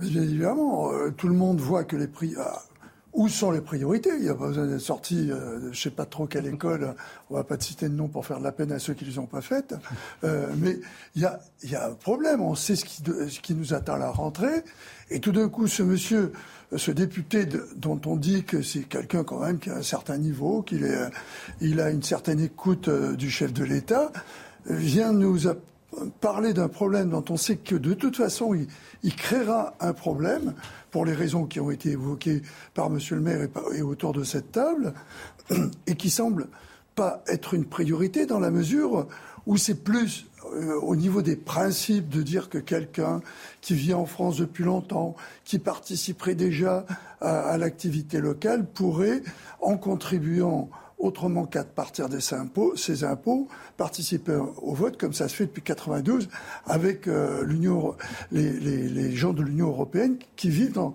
dans un village on se demande qu'est-ce qui lui passe par la tête? Il y a un problème là. William T. Mais justement, moi je pense que ça révèle quand même quelque chose. Ça veut dire que cette personne, euh, je crois que Sacha Houlier était, est proche d'Emmanuel Macron. Il a commencé avec lui. Je crois même qu'il était ancien président des jeunes avec Macron, il me semble. Donc ça révèle une certaine proximité avec le chef de l'État. Et ce qu'elle montre, ça montre que la, majorité est un peu fissurée sur la question de Darmanin, en fait. C'est-à-dire qu'en fait, comme Darmanin est très actif sur la question sécuritaire et sur la question migratoire, ils ont besoin de compenser. Et en fait, c'est-à-dire qu'une grande partie de la majorité, plutôt que de penser à la prochaine génération pour régler la question des prochaines crises sur lesquelles on a évoqué, ou même répondre aux questions essentiel des Français sur la question du pouvoir d'achat, sur la question du climat, sur la question des crises, sur la question de la sécurité ou l'immigration, il y a une partie des proches d'Emmanuel Macron qui pense à une seule chose, c'est court-circuiter Darmanin pour penser à la succession d'Emmanuel Macron. C'est-à-dire que c'est leur seul objectif de l'été. Sacha Houlier en tête, c'est-à-dire que quand on révèle et quand on enquête un peu, on voit que Gérald Darmanin suscite en tout cas des, réactions de l'aile gauche de la majorité. Et on voit que tout cela n'ont un seul objectif en tête, c'est pas de répondre à la question migratoire, c'est pas de répondre à la question du pouvoir d'achat, c'est uniquement barrer la route à Darmanin. Est-ce que sur ces sujets, à un moment donné, le, gouvernement, que ce soit Emmanuel Macron ou, Elisabeth Borne, ne vont pas devoir se, prononcer parce qu'on les trouve quand même très silencieux depuis quelques jours? Mais ils sont contre en fait. Euh, Emmanuel Macron, on ne sait pas. On va être franc, on ne sait pas. C'est-à-dire qu'on sait qu'il a demandé de retoquer le projet de Gérald Darmanin, mais on ne sait pas si c'est à la hausse ou à la baisse. Il y a des incertitudes à ce niveau-là. Bah mais, on attend, on attend quand même un, certain un, éclaircissement sur, sur la question. Bah, on connaît Emmanuel Macron. À chaque fois qu'on lui demande d'éclaircir, il propose un grand débat pour enterrer la question. Donc c'est ce qu'il fait à chaque fois. C'est ce qui fait que la question. 2019, et, Elisabeth Borne, Elisabeth Borne, par contre, on sait qu'elle est contre le projet de Darmanin. Elle est contre le projet Mais en, 2019, là, pour faire une petite extension, le, président euh, avait dit préférer euh, euh, favoriser l'accès à la nationalité française plutôt que d'accorder des, des, droits d'asile. C'est déjà une indication oui, sur la nationalité française. Sur, le droit de vote des étrangers, mais on ne connaît pas sa position sur les questions sécuritaires et migratoires. Et ça fait depuis hmm. six ans qu'il est très flou sur cette question. Parce que, sur monsieur le maire, hein, sur ce, cette question du droit de vote des étrangers aux élections locales, hein, il avait euh, déjà été promis par François Mitterrand et François Hollande. Ça n'avait pas abouti. Euh, ce que, euh, alors, je vous entendais dire hein, tout à l'heure que, selon vous, la proposition allait être étouffée dans l'œuf. La proposition est tout de même soutenue par plusieurs membres de la NUPES, et notamment Éric Piolle, maire Europe Éco Les Verts de Grenoble, et Manon Aubry, députée européenne LFI. Je vous propose de les écouter, et je voudrais votre réaction juste derrière. C'est une proposition qui a été soutenue par la NUP euh, et par la France Insoumise de longue date. C'est un principe assez simple. Euh, c'est que quand vous êtes, euh, vous travaillez dans une commune, vous payez des impôts locaux, vous payez des taxes foncières, et donc il n'y a pas de raison que ces personnes n'aient pas droit à la vie politique, à la vie de la commune, et donc à participer et à pouvoir voter. Je soutiens et Europe Écologie et Verts soutient fortement cette proposition. à Grenoble d'ailleurs, c'est ce que nous faisons depuis 2014. Tous nos dispositifs de démocratie locale sont ouverts à l'ensemble des résidents, donc y compris les étrangers. Ils sont ouverts aussi euh, dès 16 ans, puisque nous sommes également favorables euh, au vote dès 16 ans. Donc je soutiens totalement. Et puis il faut bien avoir en tête que personne n'est euh, choqué de voir que des Bulgares, des Roumains, des Espagnols, des Italiens puissent voter aujourd'hui. C'est déjà le cas en France. Mais euh, là, quand tout d'un coup les Anglais et les Britanniques ne peuvent pas voter, évidemment, euh, ça, ça, en a surpris plus d'un. Donc euh, je suis très en soutien de cette proposition. Jean-Marie Villain, maire les centristes de Véry-Châtillon, ça nous fait une proposition de la majorité soutenue par la NUPES. Ça n'arrive pas tous les jours. Non, non, ça non, non, ça vous fait une proposition soutenue par un pour l'instant un membre de, Renaissance, le Sacha Houlier, soutenu éventuellement par la NUPES. Et puis quand on voit que les deux personnes que, qu'on vient d'écouter, leur façon de, euh, de, vivre leur, politique, on, sent, bien que euh, ce sont des personnes qui sont bien évidemment systématiquement dans l'outrance et, dans et, dans, et, dans les, et dans les excès. Euh, on n'a toujours pas compris comment des, gens comme ça puissent, puissent continuer d'avoir de telles propositions. Je me souviens de quelques propositions complètement farfelues des, des, écologistes il y, a, encore quelques, mois. Euh, non, je continue de penser euh, que les Français pensent à autre chose. On a un vrai problème aux élections en France de, participation. Est-ce que l'on ne pourrait pas plutôt s'interroger sur comment réussir à mobiliser les Français et à les faire s'intéresser à la chose publique et, à et, à surtout à les faire aller voter euh, en, plus grand nombre C'est une vraie question, celle-là. Et plutôt que de, balancer une, PPL comme ça, une proposition de loi euh, de cette façon euh, en plein cœur de l'été, je pense que réfléchir les uns et les autres euh, en, toute transparence sur pourquoi et comment on peut améliorer le vote des Français avant d'aller chercher des gens. Est-ce que vous croyez franchement d'ailleurs qu'ils voteront plus que ce qui ne, se passe actuellement en pourcentage? Très franchement, essayons déjà de faire voter les Français avant d'essayer d'élargir de, ce, ce corps électoral.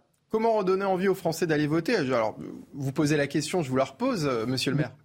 Eh bien, il faut tout simplement être euh, transparent avec eux. Il faut les écouter. Moi, je pratique la démocratie participative, dont parlait Monsieur, euh, le, le maire de Grenoble, euh, mais il n'est pas besoin d'en faire état en permanence. On a des conseils de quartier, on a des conseils des jeunes, on essaye d'écouter tout le monde. Il n'y a pas un, stop qui est changé dans Viry-Châtillon sans que les habitants du quartier soient réunis sur place pour en discuter avec la, avec la police municipale, avec les élus. C'est de cette façon-là que les Français, les Français d'ailleurs continuent de s'intéresser euh, aux élus locaux, euh, aux maires, aux maires adjoints et à tous ceux euh, qui font vivre leur commune. Je pense que en s'inspirant de ça, plutôt que comme M. Houlier, ressortir une, une, proposition un peu démago du, de, en plein été, je pense que c'est ça qui ferait revenir les Français devant les urnes.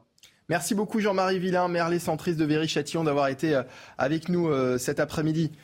Merci. Jordan Bardella a tweeté euh, également, il pointe du doigt d'une certaine façon euh, ce manque de cohérence hein, au sein de, de, la majorité. Pendant que Gérald Darmanin agitait les médias sur l'expulsion ratée d'un islamiste, les macronistes déposaient en douce une proposition de loi pour le droit de vote des étrangers, c'est-à-dire la dépossession finale des Français de leur pays. Ils trouveront le RN sur, euh, sur leur chemin. Pourquoi le débat est toujours sulfureux dans notre pays lorsqu'on aborde la question des, des, des, des étrangers? Christian Proto Parce qu'il y a depuis un moment une politique euh, aux extrêmes qui est, alors que ce soit à l'extrême gauche, qui est détestable dans la mesure où elle aborde le problème à sa manière en fonction de ses intérêts, et la même chose à l'extrême droite, avec en particulier à l'extrême droite un résumé qui consisterait à dire que tous les problèmes qu'il y a en France viennent d'une immigration euh, euh, qui dépasserait euh, le taux acceptable. Voilà, donc ça devient tout de suite hystérique. D'autant que si on pose la question, la question déjà en supposant même qu'il faille aller jusqu'au bout de l'étude de la proposition, je serais curieux de savoir combien ça concerne de personnes déjà, statistiquement, ça hmm. pose problème. C'est-à-dire, s'il faut faire un débat qui va énerver tout le monde pour quelques cas particuliers, on revient à ce qu'on évoquait tout à l'heure, c'est-à-dire qu'il y a la possibilité de quelqu'un, s'il veut vraiment s'intéresser à la citoyenneté française, eh bien, il peut devenir citoyen français. La double nationalité, ça existe. Hein. William T, un dernier mot sur le sujet très rapide. Moi, ce qui me frappe, c'est l'argumentaire bidon tenu par euh, Manon Aubry et Éric Piolle. Manon Aubry dit en fait que parce que des gens payent des taxes, ils ont le droit de voter. Donc vous, quand vous êtes touriste et vous allez payer la TVA dans un autre pays, vous avez le droit de voter, vous exprimer sur la politique commerciale de ce pays en question. Et Eric Piolle dit qu'en fait, ça permet de favoriser l'inclusion dans les quartiers. Mais en fait, tout ce qu'ils font, c'est des intérêts électoraux. Ils veulent modifier le corps électoral en vue de supposer un électorat qui leur est plus favorable en vue de leurs prochaines élections. Moi, je pense que ces gens-là, en fait, correspondent exactement à la case que dénonçait Winston Churchill. Les politiciens sont ceux qui pensent à la prochaine élection, alors que les hommes d'État sont ceux qui pensent à la prochaine génération. Ils ne pensent pas à la question de la fragmentation du corps communautaire social. Éric Piolle, justement, il s'est exprimé sur un autre sujet chez nos confrères euh, euh, d'LCI, un sujet, je vous le donne en mille, le sujet du Burkini. On l'écoute. Qu'a interdit le Conseil d'État, euh, c'est les jupettes qui descendent sur les jambes.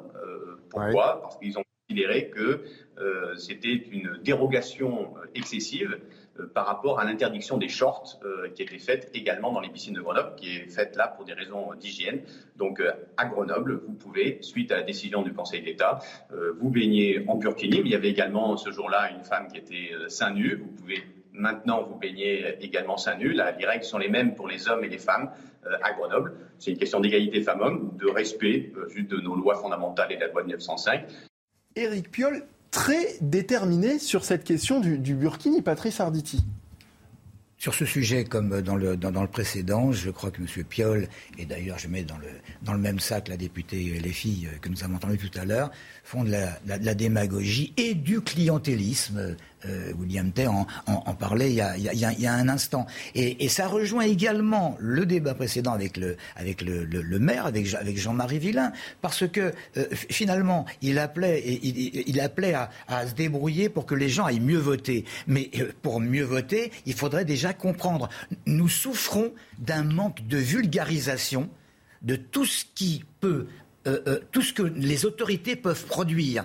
Et, les lois sont incompréhensibles. Les, délais sont déjà extrêmement longs et les gens n'y comprennent rien. Donc les jeunes en premier se désintéressent de la question parce que euh, finalement c'est trop, trop fastidieux de, pouvoir comprendre ce, qui peut se passer. Le, mot vulgarisation pourtant il est bien français et dans de nombreux domaines on devrait l'appliquer. Alors là, pour tout ce qui concerne le, Burkini, les élections de ce genre avec n'importe qui qui pourrait voter, c'est du clientélisme. C'est pas sorcier à comprendre. Il y a des endroits, il y a des lieux où il y a un certain nombre de personnes avec certaines origines, certaines personnes qui seraient appelées à voter et qui changeraient l'ordre des choses. William T, c'est du clientélisme selon vous? Oui, moi je pense que Éric Piolle et la France Insoumise sont des islamo-gauchistes.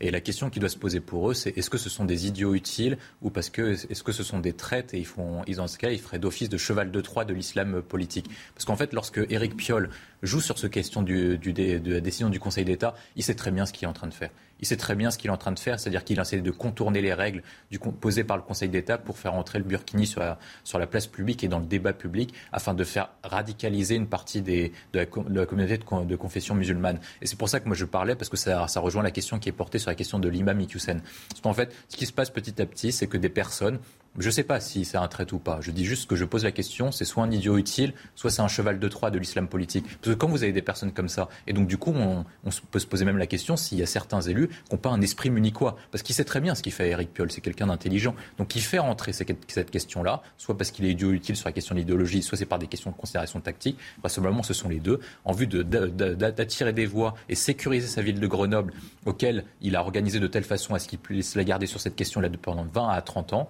Et ensuite, par contre, le corollaire de ça, ce qui va tomber, c'est qu'en fait, on fait rentrer petit à petit l'islam politique sur les sujets de débat public, sur la question du burkini, sur la question du droit de vote des étrangers, et même sur d'autres questions. Et puis petit à petit, on aura un débat comme les anglo-saxons sur est-ce qu'il ne faut pas faire des accommodements dits raisonnables de la communauté principale, donc la communauté française, auprès des communautés qui viendraient, ce qui désintégrerait de modèle français la civilisation française. Ça tombe bien que vous me parliez de l'imam euh, Iqiyoussen, euh, euh, William T. Vous faites les transitions à ma place, c'est formidable, je vous remercie. Selon une source du ministère de l'Intérieur pour CNews, Beauvau a déposé hier le recours devant le Conseil d'État et selon le Conseil d'État, l'audience aura lieu le 26 août. Gérald Darmanin, lui aussi très déterminé sur euh, euh, l'expulsion de cet euh, imam Iqiyoussen. Est-ce qu'il a raison finalement d'autant de, s'impliquer autant sur cette question, Christian Proto? Il, prend un risque. Non, mais ça, c'est tout le problème des décisions qui sont prises à un moment pensant que vous allez faire un, coup, que ça va marquer les esprits. Et n'oubliez pas qu'il présente ça à l'Assemblée nationale. Et il est là, il le présente. Il est un peu sûr de lui à ce moment-là. Il est carrément sûr de lui, sans avoir mesuré que, euh, effectivement, dans les faits, il n'avait pas présenté les arguments qui étaient nécessaires pour que l'expulsion ne soit pas contestable. Donc, on a vu les effets. Maintenant, il est obligé d'aller jusqu'au bout de l'exercice. C'est ça qui est terrible. Et moi, ce qui me navre, c'est que euh, sur un vrai problème, c'est-à-dire ce monsieur est un monsieur dangereux parce qu'il soutient une idéologie qui est une idéologie dont on le sait que c'est un islamisme, et même si c'est un pléonasme de le préciser, donc qui est un islam à vision politique, avec tout ce que ça comporte, contraire à euh, tous nos, principes sur la séparation de l'Église et de l'État, eh bien cet islam, il l'a lui-même nommé, hein, il ne faut pas oublier que le, ministre l'a nommé, mais qu'il il serait tellement plus simple de dire que prôner les valeurs de, des frères musulmans, est contraire à la loi. Ça serait tellement plus simple. Mais dire qu'il prône les valeurs hmm. de, l'islam, de, des frères musulmans, alors que pour le moment les frères musulmans sont toujours légalement euh, une association qui peut exister en France, ça laisse perplexe. Et le droit euh, boutera toute décision basée sur ce type de raisonnement à chaque fois. Très rapide, Patrice Arditi, l'audience aura lieu le 26 août. Il y a un recours qui est déposé par euh, euh, par Beauvau. Si le Conseil d'État venait euh, euh, confirmer la décision du tribunal administratif de Paris, ce serait un revers terrible pour le ministre de l'Intérieur. Ce serait un revers terrible. Il aurait pris, il aura pris une claque. Je l'ai dit, on est en politique. c'est pas parce qu'il aura pris une claque qu'il va, qu'il va s'affaisser. Hein. je crois Certains vont demander sa démission après ça. Probablement, mais il a, il, a, il a dit dès le début qu'il faudra à ce moment-là modifier la loi. Bon, ben, je, pense qu'il a suffisamment d'amis pour qu'on essaye de modifier la loi, ce qui serait bien d'ailleurs, et qui permettrait effectivement l'éviction de cet imam, euh, véritable prédicateur de haine. Merci beaucoup Patrice Arditi, journaliste, euh, d'avoir été avec nous cet après-midi. William T, président du cercle de réflexion Le Millénaire. Et Christian, vous restez à mes côtés. La suite de la belle équipe dans un instant. On va revenir et on va parler euh, notamment du déplacement de Gérald Darmanin euh, dans l'Aveyron et, en Lozère, hein, vous savez, pour, les, incendies qui frappent cette, cette région. Restez avec nous. La suite de la belle équipe juste après la pub. A tout de suite sur CNews. Il est, 15h30, bienvenue, merci de nous avoir rejoints, merci de votre fidélité. Vous regardez CNews, nous sommes en direct, la belle équipe continue jusqu'à 17h. Je vous présente mes nouveaux invités dans un instant, juste après le rappel des principaux titres de l'actualité avec Isabelle Piboulot. Le G7 hausse le ton contre Moscou. Il exige la restitution immédiate du contrôle total de la centrale nucléaire de Zaporizhia à l'Ukraine. Dans un communiqué, la Russie est accusée par le G7 de mettre en danger la région ukrainienne autour de la centrale. La nuit dernière, au moins 14 civils ont été tués dans des bombardements russes à proximité du site de Zaporizhia. Dans les Hauts-de-Seine, suspicion de deux viols dans un hôpital de Nanterre. Une enquête a été ouverte. Le suspect, étranger au centre hospitalier, est actuellement recherché. Les faits remontent à la matinée du 27 juillet. Deux femmes âgées de 68 et 77 ans ont été violées par une même personne à 30 minutes d'intervalle. Les contrôles à l'entrée de l'établissement sont désormais renforcés. Et enfin, le beluga égaré dans la Seine n'a pas survécu. Compte tenu de son état de santé, les vétérinaires ont été contraints d'euthanasier le cétacé lors de son transport en camion vers Ouistreham. Les experts espéraient pouvoir le soigner avant de le relâcher en mer. Une tentative de sauvetage qui a nécessité 6 heures d'efforts pour extraire l'animal de 800 kg de l'écluse de Saint-Pierre-la-Garenne. Merci Isabelle. Prochain point sur l'actualité dans une demi-heure. La belle équipe, deuxième partie. Nous sommes ensemble jusqu'à 17h en direct sur CNews et en compagnie de Christian Proutot, fondateur du GIGN, qui est toujours avec moi. Geoffrey Antoine, bonjour. Vous êtes Geoffroy, pardon. Pour... Geoffroy Antoine, journaliste pour le site d'actualité Boulevard Voltaire. Et puis Jérôme Moisan, euh, secrétaire général adjoint unité SGP Police. Bonjour Jérôme. Tout va bien? Ça va bien. Parfait. On va parler de cet homme qui a été euh, abattu ce matin à l'aéroport de Roissy-Charles de Gaulle. À Paris, la police euh, des frontières est intervenue après que l'individu ait brandi un couteau. Faisant preuve de sang-froid, les policiers ont neutralisé ce matin un individu menaçant en possession d'une arme blanche à l'aéroport de Roissy-Charles de Gaulle. Déclaration de la préfecture de police de Paris sur son compte Twitter. Marie Conan était sur place. Tout à l'heure, on l'écoute.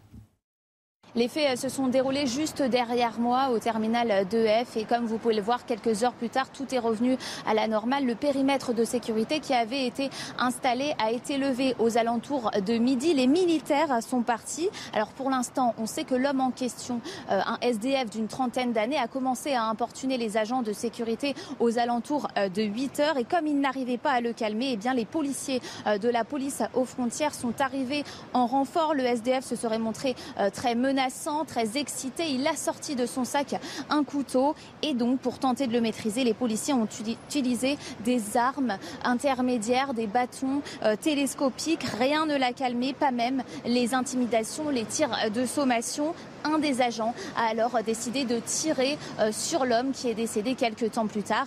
Euh, le syndicaliste de l'aéroport que nous avons rencontré tout à l'heure nous a parlé de légitime défense. Je vous propose de l'écouter. C'est venu subitement et heureusement mes collègues ont fait preuve de, sang-froid. Euh, ils n'ont pas été blessés. Et, euh, euh, ils avaient la vidéo, leur caméra qui était enclenchée. donc tous les éléments nous apportent à dire qu'ils étaient en légitime défense. Cet individu était connu du personnel de l'aéroport. Il avait l'habitude de vagabonder. La piste terroriste a été écartée et l'enquête qui a été ouverte ce matin va permettre de déterminer toutes les circonstances des faits. Alors, plus de précision, plus de précision de la part d'Abdel euh, Didoué, qui est syndicaliste Alliance Police euh, Nationale, que vous venez de voir à, l'instant, et, qui nous en dit plus donc sur, euh, sur ce qui s'est passé à l'aéroport de Roissy-Charles de Gaulle. On l'écoute. L'individu aurait une trentaine d'années, donc il est connu de nos collègues parce qu'il est sur la plateforme régulièrement, mais judiciairement, il ne serait pas connu. Ou, voilà, c'est un perturbateur. Donc des fois, les, SDF, euh, lorsqu'ils sont sur la plateforme, lorsqu'ils font usage d'alcool, ils consomment de l'alcool et tout, bah, ils peuvent perturber les, euh, passants ou en demandant de l'argent, etc. Donc euh, ils sont connus sur la plateforme, mais pas de façon sur le plan judiciaire. Jérôme Moisan, on est dans un cas de légitime défense pour ces euh, policiers qui sont intervenus à Roissy-Charles de Gaulle? Euh, Vraisemblablement, bien sûr. Euh, qu'on m'a rapportés, c'est qu'un des collègues, après avoir esquivé un premier coup de poing, a conduit le SDF, qui s'en est retourné vers son caddie pour revenir armé d'un couteau avec lequel il a menacé l'agent, qui a fait feu à hauteur de l'abdomen. Euh, bon, suite euh, évidemment regrettable, mais, euh, mais, le collègue a agi en parfaite légitime défense au regard de ce qu'on me rapporte. Alors la question qu'on se posait notamment tout à l'heure sur ce, plateau, comment est-ce que un événement comme ça peut arriver au sein d'un aéroport? On, a tout de suite l'image d'un lieu ultra sécurisé dès qu'on parle d'aéroport, Jérôme. Parce que euh, effectivement, il y a sûrement eu un peu de laisser aller. Euh, ces SDF euh, grenouillent dans, les, halls depuis maintenant assez longtemps. ils font régulièrement l'objet de fouilles, mais un couteau dans un aéroport, on arrive à en entrer dans les maisons d'arrêt, vous pensez que dans un aéroport, c'est encore plus facile. dissimuler dans, un caddie, c'est complètement envisageable, c'est regrettable mais envisageable. Et c'est ce qui s'est passé. Et muni de ce couteau, il a, menacé l'agent. Geoffroy Antoine d'abord, il faut saluer quand même le, sang-froid hein, de, ces polices de, des frontières qui ont réussi à neutraliser quelqu'un qui était visiblement menaçant et qui aurait pu porter atteinte à l'intégrité physique, soit d'un passant, d'un passager, d'un voyageur, soit d'un voyageur, soit même d'un officier de police. Maintenant, il faut se poser les bonnes questions. Effectivement, comment des gens avec des couteaux peuvent rentrer dans, dans un aéroport? Il faut savoir que quand même l'aéroport, pour les touristes étrangers, c'est la première chose qu'ils voient, c'est la première image qu'ils ont de la France. Donc, si on laisse ces SDF, comme vous disiez, grenouiller au sein de ces aéroports, euh, ça, pose quand même de, véritables questions. Donc, peut-être envisager, je sais pas moi, d'installer des contrôles directement pour rentrer dans l'aéroport comme on le fait avec les musées ou avec les festivals où il y a de très nombreuses personnes. et comme c'est le cas dans certains pays d'ailleurs. Et comme c'est le cas dans certains pays, je pense évidemment aux États-Unis. Je pense qu'il faudrait aller effectivement vers, euh, vers de, telles politiques. Ce serait possible, ça Jérôme Moisan, d'installer comme dans certains aéroports du monde un contrôle carrément à l'entrée de l'aéroport? On, peut parfaitement l'imaginer. Il faudrait plutôt euh, se, reposer sur la technologie pour le faire plutôt que sur euh, la présence de policiers et, quand bien même d'agents euh, de, sécurité privée. Mais bien sûr, c'est complètement envisageable. Ça ne se ferait pas du jour au lendemain parce que l'aéroport Charles de Gaulle est quand même assez immense.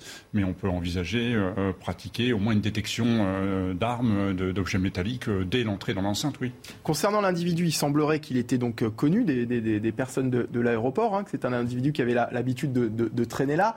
Donc on peut imaginer un peu ce que, enfin, ce que, vous, ce laissiez entendre tout à l'heure, un certain laisser-aller du personnel euh, aéroportuaire euh, au sujet de certaines personnes, certains SDF peut-être, qui ont tendance à, rôder euh, la nuit dans cet espace? Alors pour le coup, là, on est plus sur de la tranquillité euh, que sur de la sécurité. Et euh, c'est plus le rôle des agents de sécurité. C'est d'ailleurs eux euh, qui sont à l'origine de la réquisition de, ces agents de la brigade de surveillance des frontières. Et, donc, on peut tout à fait, moi, il appartient à, l'administration de, de l'aéroport de décider d'être beaucoup plus exigeant quant à la sécurité, au filtrage à l'entrée à l'entrée de l'enceinte. C'est complètement envisageable, mais euh, ce n'est pas, pas forcément une décision euh, des autorités de police. Christian Proto? Oui, effectivement, un aéroport est un espace privé, mais comme euh, vous le soulignez, c'est un, centre d'accueil de nos touristes et tout. Donc, c'est une vitrine de notre pays, hein, en quelque sorte. Hein. dans notre pays, voir des SDF dans un aéroport, ça paraît quand même assez incompréhensible. Moi, c'est, plutôt la, remarque qui consiste à dire, oh, ben, il était connu jusqu'à présent, euh, il, embêtait, il embêtait pas tout le monde, qui me choque en me disant, mais pourquoi il est là? Qu'est-ce qu'il fait dans un aéroport? On voit très bien avec son caddie qu'il vient pas prendre un avion, qu'il part pas en vacances. Il y a un truc qui va pas. Il me paraît pas normal. un aéroport n'est pas un centre, un centre d'accueil euh, voilà. de SDF. Ça, voilà. Donc, euh, il me paraît pas normal que l'aéroport dans la sécurité dont il a la charge, ne fasse pas en sorte qu'il n'y ait pas ce genre de personnes indésirables dans un aéroport. C'est déjà pas si facile que ça de les gérer dans, dans une ville, mais je pense que c'est quand même relativement facile dans un aéroport. La question de la sécurité dans les hôpitaux maintenant, après euh, ce drame sordide. Le 27 juillet dernier, deux viols ont été commis dans la matinée par un individu au sein de l'hôpital de Nanterre.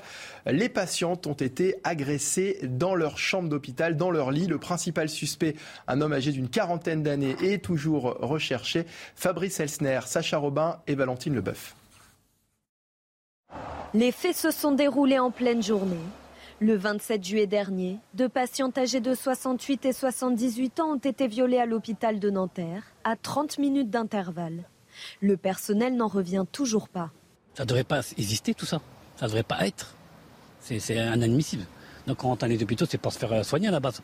C'est pas pour se faire violer. C'est une chose qui n'est jamais arrivée à Nanterre, ça jamais. Ou même ailleurs, mais là c'est vraiment choquant. En tous les cas, personnel, nous, j'étais choquée. J'étais tous choqués, on en parlait entre nous, et puis après la direction a fait ce qu'il fallait. Les contrôles ont été renforcés à l'entrée de l'hôpital et les agents de sécurité font des rondes plus fréquemment. De quoi rassurer le personnel. On rentre pas comme ça. On, rentre avec notre badge. moi qui travaille, on nous demande notre badge. Et les, patients ou les visiteurs, ils s'inscrivent avec leur carte d'identité. La vidéosurveillance a permis d'obtenir des images de l'individu. Il est toujours activement recherché par les forces de police. Alors nous n'avons toujours pas d'éléments sur le profil du suspect. Il y a une certaine inquiétude néanmoins euh, sur la sécurité des, hôpitaux. Est-ce qu'on rentre dans un hôpital comme dans un moulin? Est-ce qu'on peut, euh, comme ça, euh, euh, rentrer dans une chambre. Patrice Arditi, qui était sur ce plateau tout à l'heure, nous disait que finalement, euh, quand on rentrait dans un hôpital pour aller rendre visite à un, patient, eh ben, il y avait très peu de contrôle et que des fois, on n'avait même pas le numéro de la chambre euh, qu'on allait visiter. On se retrouvait à ouvrir des portes. on pouvait très facilement aller voler un portable. Ou, voilà. Donc, est-ce qu'il n'y a pas un souci de, de ce côté-là, Geoffroy Antoine? La vérité, c'est que, excusez-moi, mais il y a 20 ou 30 ans, on ne se posait pas ces questions de savoir si on doit mettre des agents de sécurité ou interdire l'accès aux hôpitaux. C'est quand même assez. C'est des phénomènes qui sont assez récent. L'insécurité dans un hôpital, c'est quand même assez grave. Donc euh, c'est comme toujours, tous les, tous les, toutes les institutions de service public voient un affaissement généralisé au niveau de la sécurité. Alors si effectivement il faut réagir en renforçant des contrôles, peut-être en faisant appel à des sociétés privées de, de sécurité à l'entrée, on regarde ce qui arrive. Après on peut pas mettre, c'est vrai que ce qu'on dit, on peut pas mettre un policier à l'entrée de chaque hôpital, un policier à, l'entrée de chaque étage, c'est pas possible. on a besoin des policiers ailleurs. D'ailleurs, je crois que leur rôle n'est pas d'être ici, mais faisons appel dans ce cas à des sociétés de sécurité privées qui ont montré quand même leur efficacité, notamment dans les gares par exemple, si on doit prendre un exemple. Donc, euh, mais je, constate juste que c'est triste de devoir en arriver là et de se dire, euh, enfin, en fait, l'hôpital, c'était quand même un des derniers services publics français dignes de ce nom. Et aujourd'hui, au-delà de l'effondrement de, de l'institution en elle-même, c'est-à-dire qu'il n'y a plus de moyens, il y a plus, il y a un état délabrement du matériel, et ben, en plus, maintenant, il y a une situation d'insécurité qui s'installe. Jérôme Moisan? Oui, ben, je rejoins ce qui, a été dit. Je rappelle juste que pour, euh, pour un poste euh, permanent euh, de, de, policier, il faut quatre agents. C'est les cycles de travail qui veulent ça. donc imaginez si à chaque entrée des centres hospitaliers, à chaque étage, euh, de, de, ces établissements, il fallait un policier. Euh, je pense qu'il faudrait des décennies de recrutement et, et qu'on peinerait au regard euh, de, de, non mais la vocation que suscitent les concours dans la police. Faire appel à des sociétés privées, comme vient de, de l'évoquer Geoffroy Antoine pour la sécurité. Oui, bien sûr, mais euh, comme, comme l'aérogare, euh, les, ces établissements publics ou privés ouverts au public euh, sont la, sécurité est à la charge de leur direction. nous, on intervient toutes les fois où on est requis par, par ces directions pour un problème de sécurité publique, de délit en flagrance ou ce genre de choses. et on, on, le fait dans les plus brefs délais, mais on peut évidemment pas, nous, police nationale, assurer, assurer la sécurité. par contre, on peut complètement envisager que les les directions de ces établissements euh, améliorent euh, la sécurité. Il semble qu'il y a un peu de marge. Il y a un peu de marge. Christian Proto. Oui, mais je voudrais juste rappeler que pendant deux ans avec la Covid, toutes les mesures qui avaient été prises pour le contrôle d'accès aux hôpitaux euh, en fonction de, de, la Covid faisaient qu'il y avait ce contrôle. Bon, là, il n'y a plus le contrôle, vrai, où il y en a moins, parce qu'effectivement, les sociétés de sécurité qui avaient été employées coûte malgré tout de l'argent. Euh, je voudrais dire qu'il y a aussi un autre problème. Je ne sais pas ce qui va se passer au niveau de l'enquête, mais là, on est affaire à un malade sexuel, manifestement. Donc, il, il, était en liberté. Il a œuvré dans un hôpital, mais il aurait pu le faire ailleurs. Il est peut-être sous, sous, traitement ou sous contrôle. Donc, il y a un problème de toute cette, euh, euh tous ces malades qui devraient être contrôlés, qui peut-être le sont pas, qui, devraient suivre des traitements et qui ne les suivent pas. Surtout, surtout qu'il est toujours recherché. Hein. Oui, voilà. Donc il y a un autre problème derrière celui-là. C'est c'est pas simplement le contrôle d'accès, c'est peut-être le suivi d'un certain nombre de personnes dont on sait que soit on, le voit dans tous les problèmes liés au viol, on en a souvent parlé avec, avec Georges Fenech sur ce plateau, dans le cas des agressions très graves, euh, même si un viol est une agression très grave, mais des fois ça va beaucoup plus loin, on se rend compte que le contrôle de ces gens qui, suivent des traitements, qui ont un problème euh, avec leur sexualité, euh, n'est pas effectivement fait faute de moyens. Hmm. C'est intéressant ce que vient de nous dire euh, Christian Proto. C'est vrai que pendant des mois, pendant la crise Covid, on avait à, l'entrée des hôpitaux des, des, personnes qui étaient là pour nous donner un masque, pour nous prendre notre température. Et on avait des, moyens qui étaient considérables à l'entrée de chaque, chaque hôpital. Donc ça veut dire qu'on est capable de le faire, Geoffroy Antoine. Sur un critère très particulier, qui était celui de la, de du pass sanitaire, qui était un critère d'ailleurs, on va ah, quand même très clivant. Non mais bah, bah, après ça c'est un autre sujet. Non mais si vous c'était pas de la sécurité au sens de l'intégrité physique, c'était la sécurité sanitaire. Il fallait pas laisser rentrer les gens qui étaient potentiellement contaminés ou potentiellement non vaccinés. Et là aujourd'hui cette personne, elle aurait pu présenter un pass sanitaire complet avec trois doses, euh, non contaminées, et pourtant commettre ce qu'elle a commis. Donc en fait, ça dépasse le simple cadre du contrôle, effectivement, comme vous le disiez, c'est d'aller plus loin dans la surveillance et surtout la dissuasion. S'il y a des peines suffisamment dissuasives, on disait que si on se faisait choper pour pour agression sexuelle ou en, l'état d'un viol, si on purgeait une peine suffisamment euh, euh, dissuasive, je pense que ça arriverait moins. Dans ce cas-là aussi, selon vous, Jérôme Moisan, la question des peines euh, qui ne sont pas suffisantes et des fois même parfois euh, mal appliquées sont, euh, est, un problème de, manque de dissuasion pour ces personnes? Ah, clairement, les peines participent à la dissuasion. J'ai l'habitude de parler de peines pédagogiques vis-à-vis des autres délinquants en puissance. Euh, pour le coup, là, je crains, euh, comme le disait M. Proutot, qu'on ait affaire à quelqu'un de malade, malade mental. Et, quand bien même on agiterait euh, le risque d'une peine de prison lourde, je ne suis pas sûr que, ça change quelque chose. changer quoi que ce soit la situation. Après, d'une manière générale, effectivement, dans ce cas de Nanterre, c'est particulier. Mais on a, on a beaucoup parlé hein, ces derniers temps, ces dernières semaines sur ce plateau des, des, violences vis-à-vis des, policiers. On sait que les soignants, les médecins sont également la, cible régulièrement de, violences, les pompiers euh, euh, également. Euh, il y a un problème de sécurité de, toutes ces personnes de la fonction publique. De, gens qui veulent porter atteinte directement au, symbole de, l'État, Geoffroy Antoine. Oh, bien sûr, bah, ça se constate, euh, bah, ça s'est constaté. Enfin, je pense pas que Alors, pas dans ce cas-là. Je pense pas, que cette personne voulait porter atteinte, mais effectivement, euh, quand on voit les attaques sur, sur des commissariats, c'est évident que l'État français aujourd'hui, pour certains, représente un danger, sinon une menace, et donc il faut lutter contre. Mais peut-être que tout ça participe d'une sorte de crise de l'autorité, c'est-à-dire que sur les 15, 20 dernières années, on a vu l'autorité de l'État s'effondrer progressivement, et en fait, euh, ça légitime d'une certaine manière les actes de violence de mmh. certains envers les institutions nationales. On va parler justement dans un instant du manque d'effectifs et du manque de vocation euh, euh, dans la police. Restez avec nous, ce sera euh, dans la suite de la belle équipe, dans, oui, toujours sur ce plateau en direct sur CNews et en compagnie de mes invités Christian Proutot, Geoffroy Antoine et Jérôme Moisan. A tout de suite sur CNews, toujours en direct. De retour sur CNews, sur le plateau de la belle équipe. Merci de nous avoir euh, rejoints. Nous sommes en direct jusqu'à 17h et on va évoquer dans un instant la crise de vocation qui affecte la police et qui pourrait devenir problématique. Euh, on va poursuivre nos discussions en compagnie de Christian Proutot, Geoffroy Antoine, Jérôme Moisan et Sandra Buisson, journaliste police-justice qui vient de nous rejoindre. Bonjour Sandra. Nos discussions, nos débats dans un instant. Il est euh, quasiment 16h, l'heure de retrouver Isabelle Piboulot pour le rappel des principaux titres de l'actualité. C'est à vous Isabelle.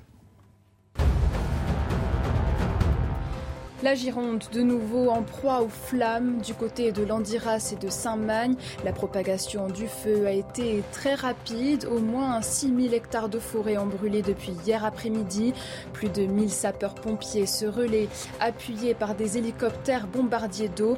L'autoroute A63 a été coupée dans les deux sens de Bordeaux à Bayonne, alors que 6000 personnes ont été évacuées dans le secteur des Landes de Gascogne. Beauvau a déposé un recours hier concernant l'imam Hassanik Hussein. D'après le Conseil d'État, l'audience se tiendra le 26 août. Selon nos confrères du Figaro, l'imam a été épinglé pour délocation de logements insalubres. Par ailleurs, il est accusé par les autorités françaises d'avoir tenu des propos antisémites, homophobes et antifemmes. Donald Trump auditionné sous serment à New York, l'ancien président est entendu dans le cadre de l'enquête ouverte en 2019 sur des soupçons de fraude financière au sein de son entreprise, la Trump Organization. le procureur général n'a pas le pouvoir d'inculper Donald Trump mais pourra engager des poursuites civiles et réclamer des réparations financières. Et puis cette belle image capturée aux États-Unis sur une plage de Caroline du Sud, des bébés tortues se ruent vers la mer. Elles ont été aperçues dimanche matin et filmées par un groupe local de bénévoles. 96 nids ont été découverts pendant cette saison de nidification. D'après les autorités, cette espèce de tortue est classée en voie de disparition. Merci Isabelle, Piboulot pour le rappel des titres CNews. C'était une annonce d'Emmanuel Macron il y a un an, recruter jusqu'à 30 000 réservistes opérationnels de police. D'ici quelques années, les premiers candidats sont nombreux, déjà 7 000 inscrits, dont 500 qui ont déjà suivi la formation qui leur permettra, de travailler avec les policiers sur le terrain dès la fin de l'été, hein, a priori. Qui peut le faire et quelles seront les missions, Sandra Buisson? Alors d'abord, il faut préciser que ce sont des gens euh, comme vous et moi qui sont salariés ou qui ne le sont pas, qui sont agriculteurs, boulangers, anciens euh, policiers à la retraite. Ils doivent être âgés euh, entre 18 et 67 ans. quelques conditions avant d'intégrer cette réserve. Le casier doit, doit, être vierge. Ils sont soumis à une enquête de sécurité, sont passés au crible des fichiers de, de police et passent devant un jury de professionnels pour évaluer la teneur de leur motivation. Alors que vont-ils faire? Ils vont pouvoir aller sur le terrain ça n'était pas le cas jusque-là euh, pour la réserve civile qui intervenait plus sur l'administratif, euh, l'accueil, euh, la logistique. Là, ils iront, ils iront en, patrouille sur la voie publique. ça peut être en police secours hein, qui intervient sur les appels 17. Ça peut être des interventions pour du tapage, une bagarre. Ils pourront aussi accompagner les effectifs de la PAF, de la police aux frontières ou participer au contrôle routier sur les autoroutes. Une précision, ils ne seront pas sollicités sur le maintien de l'ordre. Ils pourront faire au maximum 90 jours d'engagement euh, dans l'année, rémunérés environ 80 euros euh, par jour. Précision importante, ils seront toujours sur le terrain encadrés par des policiers euh, titulaires et seront armés. Alors justement, au sujet de, l'usage de l'arme, Sandra, certains syndicats de, police s'inquiètent de la rapidité de leur euh, formation. Sauront-ils, euh, en, si peu de temps, réagir face à une situation de tension, un refus d'obtempérer, un délit ou une fuite? Alors, ce qu'il faut euh, garder à l'esprit sur ce point, c'est que avoir des réservistes armés sur le terrain, ça se fait depuis des années en gendarmerie. Ça n'a pas été remis en cause jusque-là. Il y a même des patrouilles formées uniquement de réservistes de gendarmerie qui vont euh, sur le terrain. Pour les policiers, la formation, elle dure un mois divisée en deux séquences. D'abord, 15 jours en école, en centre de formation, où on leur détaillera la déontologie, mais surtout, ils apprendront les techniques de défense, d'intervention, d'interpellation, le cadre d'usage de l'arme et, bien sûr, à se servir de cette arme, euh, cette arme qu'ils porteront quand ils iront euh, sur le terrain et qu'ils laisseront dans les locaux de police quand ils quitteront le service le soir. À la fin de cette session, ils doivent passer un examen pour déterminer s'ils sont aptes ou non à être habilités à l'usage de l'arme. Si ce n'est pas le cas, ils ne seront pas euh, réservistes. Si c'est le cas, ils suivent une deuxième partie de formation, 15 jours en immersion dans un commissariat. Alors Jérôme Moisan, bonne ou mauvaise idée hein, euh, cette histoire de policier de réserve? Bon, ça a été dit, euh, on a, euh, on a l'exemple qui a été donné par la gendarmerie. D'ailleurs, on n'a rien inventé. On a, on a, quasiment repris en l'état euh, le dispositif des gendarmes, à l'exception de l'emploi de ces réservistes qui sera effectivement toujours subordonné à la présence d'un agent titulaire. Mais donc, la police, elle, s'est déjà ouverte à différentes personnes de, par, le, de, par le passé. C'était le cas à l'époque des appelés du contingent avec les policiers auxiliaires. Euh, qui avaient euh, une formation de deux mois et ensuite rejoignaient jusqu'à la fin de leur service national les services de police. Ça a été le cas plus, récemment, ça l'est toujours avec les emplois jeunes euh, qui étaient les adjoints de sécurité qui sont devenus les policiers adjoints. Euh, là, euh, c'est le cas avec une population, un spectre de population plus large, euh, puisque ça a été dit, ce sont des gens qui pourront avoir entre 18 et, 60, 67 ans. reste que effectivement la formation est un peu plus courte. Alors là-dessus, nous, on est assez dubitatif. On, on attend d'avoir les retours, ne serait-ce que des premiers concernés, puis aussi de nos collègues en charge de cette formation. mais mais les gendarmes ont une formation euh, qui est euh, de la même durée. Euh, il semble qu'il n'y ait pas eu de problème à, regretter à l'occasion de l'emploi des armes. Donc on verra bien si on est capable de faire aussi bien dans la police nationale. Alors le principe de réserviste hein, est nouveau dans la police, ça existait déjà dans, la, dans, la, gendarmerie. Le fait que ce soit, vous le disiez, le fait que ce soit plus large, que ça touche euh, toute la population. Vous nous parliez de, paysagistes, de professeurs, de chefs d'entreprise, euh, de, journalistes de télé, par exemple, pourquoi pas. la question du, port d'armes inquiète aussi beaucoup. On, en parlait, Jérôme Moisan. Est-ce que ça, ça vous inquiète, vous, au, sein du syndicat Unité SGP eh ben, il y a toujours un risque, mais, euh, mais on doit aussi apprendre à faire confiance. Et puis, euh, il, y a, il, y a, ils sont des gens qui sont euh, passés au crible. Donc, on verra encore une fois avec le temps si cette sélection est suffisante. on resserrera un peu les mailles du filet si jamais elle l'est pas. En tout cas, on aura cette exigence. pour le moment, on doit donner sa chance à ce dispositif. Euh, il permet quand même d'avoir un apport d'effectifs, notamment sur de l'événementiel, ce qui peut être intéressant. Euh, en plein juillet, euh, à l'occasion du passage du Tour de France, c'est quand même plus sympa d'avoir recours à des réservistes pour, pour faire le balisage des, du parcours, plutôt que d'empêcher les agents de la circonscription de profiter pour, pour, une partie de leur congé annuel. Donc voilà, pour plein de raisons, on, on doit doit, je pense, euh, laisser venir euh, ces gens vers les services de police. Et puis, et puis euh, la police, elle, peut, elle, doit aussi montrer qu'elle sait s'ouvrir à la population venue de tous les horizons. on doit juste s'assurer de, quelques conditions de sûreté, notamment vis-à-vis des agents qui sont en service, les accès aux fichiers, les accès aux coordonnées des agents, parce qu'on sait qu'il y a un risque, voilà. Mais, mais pour le reste, je crois qu'on n'a pas le droit de passer à côté de cette opportunité. Dans un contexte on le dit souvent sur ce plateau, compliqué hein, euh, pour, euh, pour la police. Le fait que la formation euh, soit courte, est-ce que c'est pas risqué quand même d'envoyer des personnes sur le terrain quand on sait ce que vivent les, policiers aujourd'hui au quotidien? On en a encore parlé hier avec ce qui s'est passé notamment.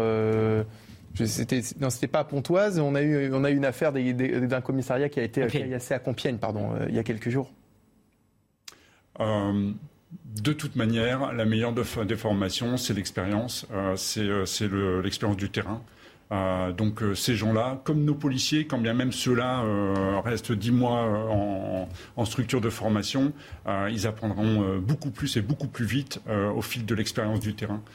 donc il faut juste leur permettre de le vivre. c'est assez compliqué en structure de formation de préparer certaines, certains une partie de notre population euh, qui euh, connaît, méconnaît complètement euh, les quartiers sociaux, qui méconnaît complètement une partie de la jeunesse française. C'est assez difficile de les préparer ce qu'ils vont vivre de toute manière. donc je pense qu'on ne pourra jamais remplacer l'expérience. Christian Proto, je vous, sens dubitatif, non? Alors, je ne suis pas dubitatif. Je crois que c'est au départ une bonne chose, mais sur laquelle il faut avoir le recul, et vous aviez raison, de se dire c'est le terrain qui va nous aider amener ces gens à faire leur travail correctement. Le comparatif, et je ne fais pas de distinguo entre police et gendarmerie, mais vous le rappeliez, c'est que la gendarmerie a cette expérience de par la réserve militaire euh, qui existe depuis très longtemps. Ce qui fait que beaucoup de retraités font partie de cette réserve. Ce qui fait que les gens qui viennent et qui veulent venir se retrouvent eux-mêmes encadrés dans la réserve par des gens qui sont euh, des jeunes retraités ou même des fois des retraités de la gendarmerie un peu plus anciens, donc qui ont, qui ont de l'expérience. Je donne un exemple tout bête qui peut paraître, euh, qui sera éclairant, c'est que même au GIGN, euh, on utilise des anciens du GIGN dans la formation. Donc il y a, y a, quelque chose de positif dans tout ça. Je voudrais revenir sur le côté en plâtre sur une jambe de bois. C'est que on sait très bien qu'on veut pas mettre, on n'a pas pour le moment les moyens de mettre euh, tout le personnel que l'on voudrait. Et cette ouverture est un moyen à peu de prix d'avoir du personnel supplémentaire. Avec cet écueil que vous évoquez, qui est l'écueil de la formation, heureusement, ça ne va pas se faire en un jour. Il va avoir le temps que ça se fasse. Et, mais ça pose malgré tout le problème d'une manière générale des effectifs. Et il était rappelé que euh, quelque chose qui avait été oublié, c'est que dans l'impact qu'avait eu la suppression du service national, à la fois la police et la gendarmerie avaient perdu, bon an mal an, un effectif d'environ entre 28 000 et 30 000 hommes. Vous imaginez déjà l'impact que ça avait eu à l'époque. Si vous mettez là-dessus la RGPP, la réduction, euh, la politique de réduction des effectifs, en renouvelant euh, qu'un personnel sur deux partant à la retraite qui a commencé dès 2007, vous voyez le gap qu'il y a à avoir pour retrouver des effectifs. Alors voilà, il ne faut pas non plus rêver. Ça apportera un appoint, une aide conséquente au personnel. Il faut avoir l'œil dessus sur, sur cet encadrement et sur le fait qu'on sache qu'il y ait peu de formation, même si, comme vous le soulignez, le terrain, c'est la principale formation, y compris pour des gens qui ont fait dix mois euh, quand ils, rentrent en police nationale ou en gendarmerie nationale. Malgré tout, euh, c'est un moyen de contourner un problème d'effectif qui est suffisamment important pour se poser la question de savoir comment on va la résoudre, sachant, on le dit à chaque fois sur, ce plateau, que c'est le, le, positionnement sur le terrain qui résoudra ces problèmes et ce n'est pas ces effectifs qui se retrouveront dans les zones où on veut réimplanter la police et la gendarmerie, parce que là, ce n'est pas des, des fonctionnaires réservistes qu'il faudra mettre, mais c'est des fonctionnaires à temps plein.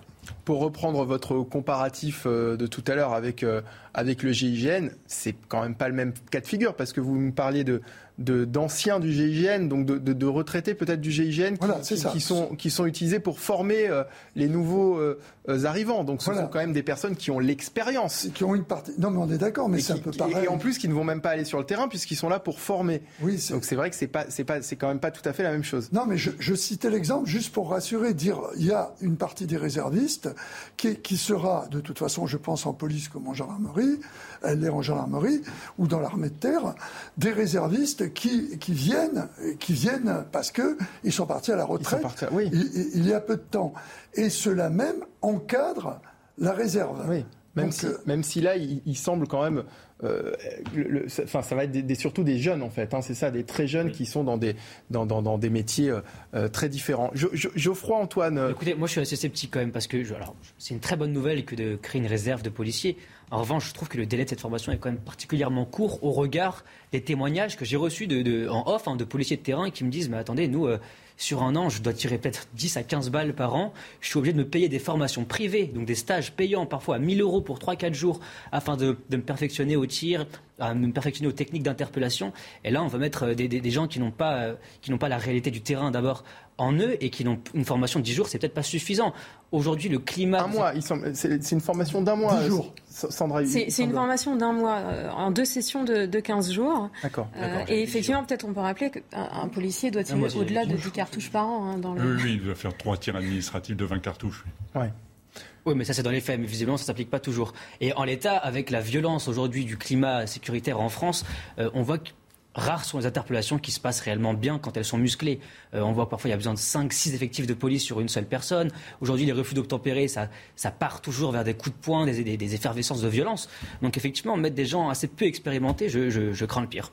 Alors, on évoquait euh, évidemment le, cas de la gendarmerie, puisque bon, si c'est nouveau dans la police, ce mode de fonctionnement existe depuis, euh, depuis longtemps dans la gendarmerie. Je voudrais vous faire écouter Bernard Cavalier, qui est ancien commandant de la gendarmerie, qui a réagi sur CNews. Écoutez.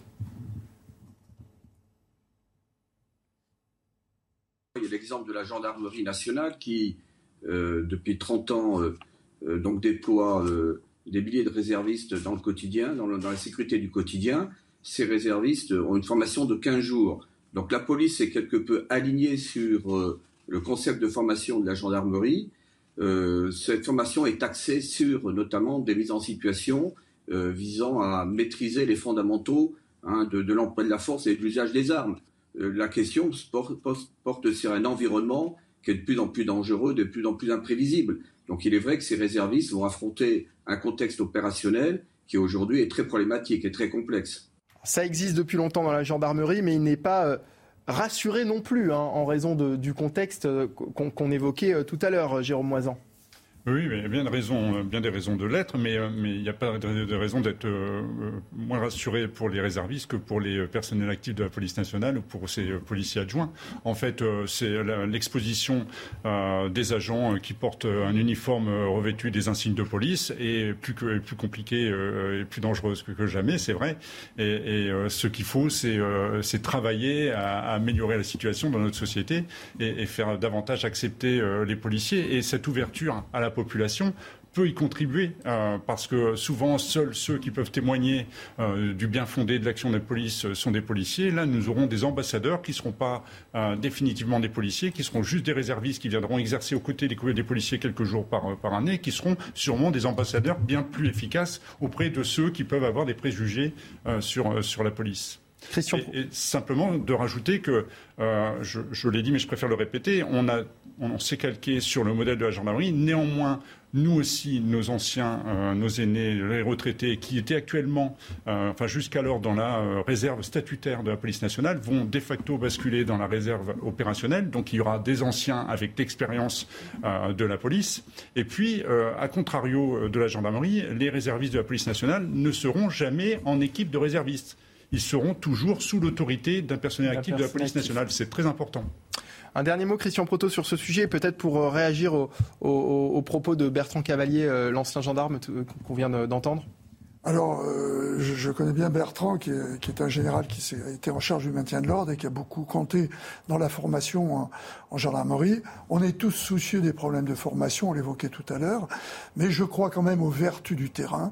Et le fait d'être encadré par des anciens qui, euh, qui viennent directement d'entrer en retraite euh, permettra, malgré tout, de, faire en sorte qu'il n'y ait pas de soucis. Je regrette simplement qu'on présente ça euh, non pas comme étant un soutien euh, nécessaire et une implication de, la société, mais un apport de ce que pour le moment on ne peut pas faire en matière d'effectifs, parce qu'on a pris trop de retard en matière d'effectifs. Je préférerais qu'on puisse augmenter les effectifs, parce qu'il ne faut pas se voiler la face. Ces gens-là sont quand même payés, mais au moins ils n'ont pas de retraite, mmh. ce qui fait qu'ils coûtent moins cher. Voilà. Dans le reste de l'actualité, les incendies qui avaient euh, dévasté l'Andiras en Gironde au mois de juillet ont repris hier après une nuit où les autorités euh, ont tenté de maîtriser l'incendie. Ce matin, elles étaient inquiètes sur l'évolution de la situation. Les précisions avec Corentin Brio. Le chaos, une nouvelle fois. Depuis mardi soir, les incendies qui avaient fortement frappé la Gironde au mois de juillet ont repris dans le secteur forestier de la zone déjà sinistrée de l'Andiras. Environ 6000 hectares sont partis en fumée et presque 6000 habitants ont été évacués. Une situation catastrophique et pourtant bien loin de revenir à la normale. Nous abordons la journée de très grands risques. La météo est extrêmement défavorable à l'heure où je vous parle, par la canicule, par la sécheresse de l'air, par le record historique de la sécheresse de la végétation et par le fait que nous avons ici quelque chose de très spécial qui est beaucoup de tourbe, qui fait que le feu de mois de juillet ne s'était en fait pas arrêté, il n'a jamais été déclaré éteint, il s'était enterré. En juillet, près de 21 000 hectares ont été ravagés par les flammes. Pour ces nouveaux incendies, les pompiers ont recensé plus de 40 départs de feu et surtout des flammes plus agressives. On est sur des, sur des chiffres qui se, qui se rapprochent malheureusement de, de, l'épisode du mois de juillet sur, sur l'Andiras, sur lequel effectivement on avait, on avait une, une progression. Alors, euh, à la différence près, c'est qu'on a, on a quand même été confronté cette nuit à un front qui était beaucoup plus virulent et beaucoup plus rapide que ce qu'on avait été confronté au mois de juillet. Depuis la reprise de ces incendies en Gironde, aucune victime n'est à déplorer. Et Gérald Darmanin qui a pris la parole tout à l'heure hein, sur le sujet des, incendies. Il y a de grandes suspicions que les reprises de feu soient le fait d'incendiaires. Jérôme Moisan, votre euh, réaction, situation terrible hein, pour ces personnes qui sont en train de revivre ce qu'elles ont vécu il y a trois semaines. Ah oui, évidemment, c'est dramatique. Après, euh, euh, si c'est le fait d'incendiaires, il faut absolument les identifier. Et je, je, suis convaincu que la police, pour sa part, y concourra, mais on n'est peut-être pas en secteur euh, police. En tout cas, de manière générale, tous les enquêteurs y concourront euh, parce que tout le monde est blessé de voir ces images. Quels sont les moyens dont, dispose la police pour euh, retrouver les, auteurs de... Euh, si c'est le cas, hein, bien sûr. Si Ceux qui participent le mieux à élucider ces affaires, c'est euh, malheureusement les dénonciations, les témoignages de voisins ou de personnes qui sont interpellés par le comportement, le matériel que peut transporter un tel, relève une plaque, nous donne des éléments, on recoupe. C'est comme ça qu'on arrive à remonter les infos. Geoffroy, Geoffroy Antoine, je vais y arriver, pardon c'est marrant qu'il y a une contradiction quand même entre les propos de M. Darmanin et les propos du préfet qui disait qu'en fait c'était les tourbières qui étaient restées enflammées et qui donc avaient relancé l'incendie. Donc euh, je suis assez étonné. En tout cas, quoi qu'il en soit, je pense que ça nous pose aussi des problèmes de, logistique. Euh, on sait que la flotte aujourd'hui de Canadair n'est pas complètement euh, efficace. On manque de Canadair. On manque aussi de pompiers. Il s'agirait peut-être de réfléchir à la question de réintégrer les pompiers non vaccinés parce qu'on a besoin d'effectifs. C'est des feux qui sont massifs, qui s'entendent sur des kilomètres et des kilomètres. On a besoin de plusieurs milliers de pompiers. Donc pourquoi pas réintégrer des pompiers non vaccinés? Et puis surtout. Euh, je crois que c'est important de faire confiance dans, dans, dans nos agences, comme l'Office français de la biodiversité, afin de mieux gérer les forêts, mieux organiser les forêts, les espaces naturels, afin de, prévenir en fait ces risques d'incendie. Aujourd'hui, il y a des mesures concrètes. On sait que c'est souvent, par exemple, des feux de broussailles qui, mmh. qui commencent et qui ensuite contaminent le, reste de la forêt. Donc, évacuer les broussailles, euh, donc débroussailler, peut-être aussi enlever les bio, les biocombustibles, les biocarburants qui sont en proximité de forêt. On sait qu'il y a beaucoup d'accumulation de bois, donc de bois qui a été coupé, et on laisse ça près des forêts. Et c'est euh, ça qui prend feu en général. Donc, évacuer ça, mettre ça le plus loin des forêts possible, afin d'avoir des solutions concrète et pragmatique pour prévenir les risques d'incendie. Et pour revenir à, ce que vous, vous disiez, Eric Agrinier, qui est représentant des sapeurs-pompiers de France, était avec nous tout à l'heure. Effectivement, il mettait en lumière ces deux hypothèses. Hein. L'hypothèse d'une reprise euh, de ces, de ces incendies en raison notamment de, de, l'état des sols et, de la sécheresse et l'hypothèse d'un incendie volontaire qui semble être euh, privilégié par Gérald Darmanin. Euh, Christian Proto. Oui, moi je crois qu'il y a effectivement un problème de gestion des, forêts euh, qui se pose, et on le voit, ça a déjà été dit, je crois, pour la Gironde, euh, dans les incendies qu'il y avait eu. Il y a un problème également en amont technique d'alerte. Euh, les SDIS sont pourtant bien équipés, mais normalement la détection des départs de feu fait l'objet d'un système normalement bien efficace. Je suis surpris qu'il y ait autant de départs de feu et imaginer que ce soit simplement les feux qui couvent en tourbière me paraît euh, être une explication qui n'est pas suffisante. Je crois quand même qu'on se trimballe quelques pyromanes. Euh, euh, il y a le côté accidentel aussi. Mmh les gens qui font pas attention euh, à la cigarette jetée par la fenêtre, et il y a quelques pyromanes dont le plaisir est de voir flamber d'arriver les pompiers. Hein, ça, malheureusement, on le sait, il y a, y a des, gens qui sont dérangés et qui, euh, et qui sont à l'origine euh, de ces feux. Concernant l'évacuation de, de, on parlait de, près de 6000 personnes hein, tout à l'heure, évacuation de personnes en une nuit. Certains avaient déjà été évacués il, y a trois semaines. Aujourd'hui, on, leur demande de quitter à nouveau leur domicile. Euh, comment s'organisent les, moyens pour évacuer ces personnes dans un laps de temps aussi court, Christian Proto?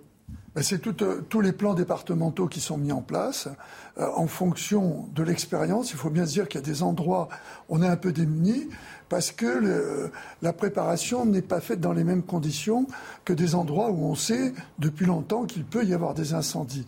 Mais il y a des plans qui sont faits pas forcément que pour les incendies, les incendies euh, qui peuvent être par rapport aux accidents chimiques dans, dans les zones Céveso, etc., qui font qu'il y a des systèmes d'alerte qui sont mis en place, des systèmes d'évacuation qui conduisent à alerter les gens avec des systèmes téléphoniques et de, euh, pour les pompiers pour passer dans les zones que l'on sait dangereuses et les amener soit vers des zones de recueil qui sont faites au niveau des communes. Euh, par, zone spécifique en fonction de, la région où vous habitez. On va écouter Arnaud Mandous qui est euh, pompier, qui est sur place et qui va nous faire un point sur, sur la situation. On l'écoute sur la commune de Saint-Magne, en fait, euh, sur des parcelles qui ont brûlé cette nuit et où actuellement, là, il y a des reprises assez fortes qui nécessitent à nouveau notre intervention, que ce soit au sol avec euh, euh, des camions feux de forêt, mais également avec des avions bombardiers d'eau qui sont en train de, larguer sur les reprises de feu. Plus de 5000 hectares ont brûlé pendant la nuit, donc on est à un total de 6000 hectares depuis, hier midi. C'est effectivement une superficie très très importante. Hein. la propagation du feu a été extrêmement rapide durant la nuit. Jérôme Moisan, situation difficile, on, l'évoquait pour les personnes euh, qui, sont évacuées de leur domicile, évidemment. Situation euh, très difficile aussi pour, ces pompiers de Gironde qui sont dans un état de, fatigue. Et on en parlait tout à l'heure avec un autre pompier, Eric Agrigné trois semaines après les incendies dont on a beaucoup parlé euh, euh, en Gironde, cette reprise de feu. Alors on ne sait pas évidemment si c'est une... enfin, Gérald Darmanin, le ministre de l'Intérieur, a l'air d'insinuer le fait que ce serait des incendies volontaires, mais on imagine la, fatigue de ces pompiers.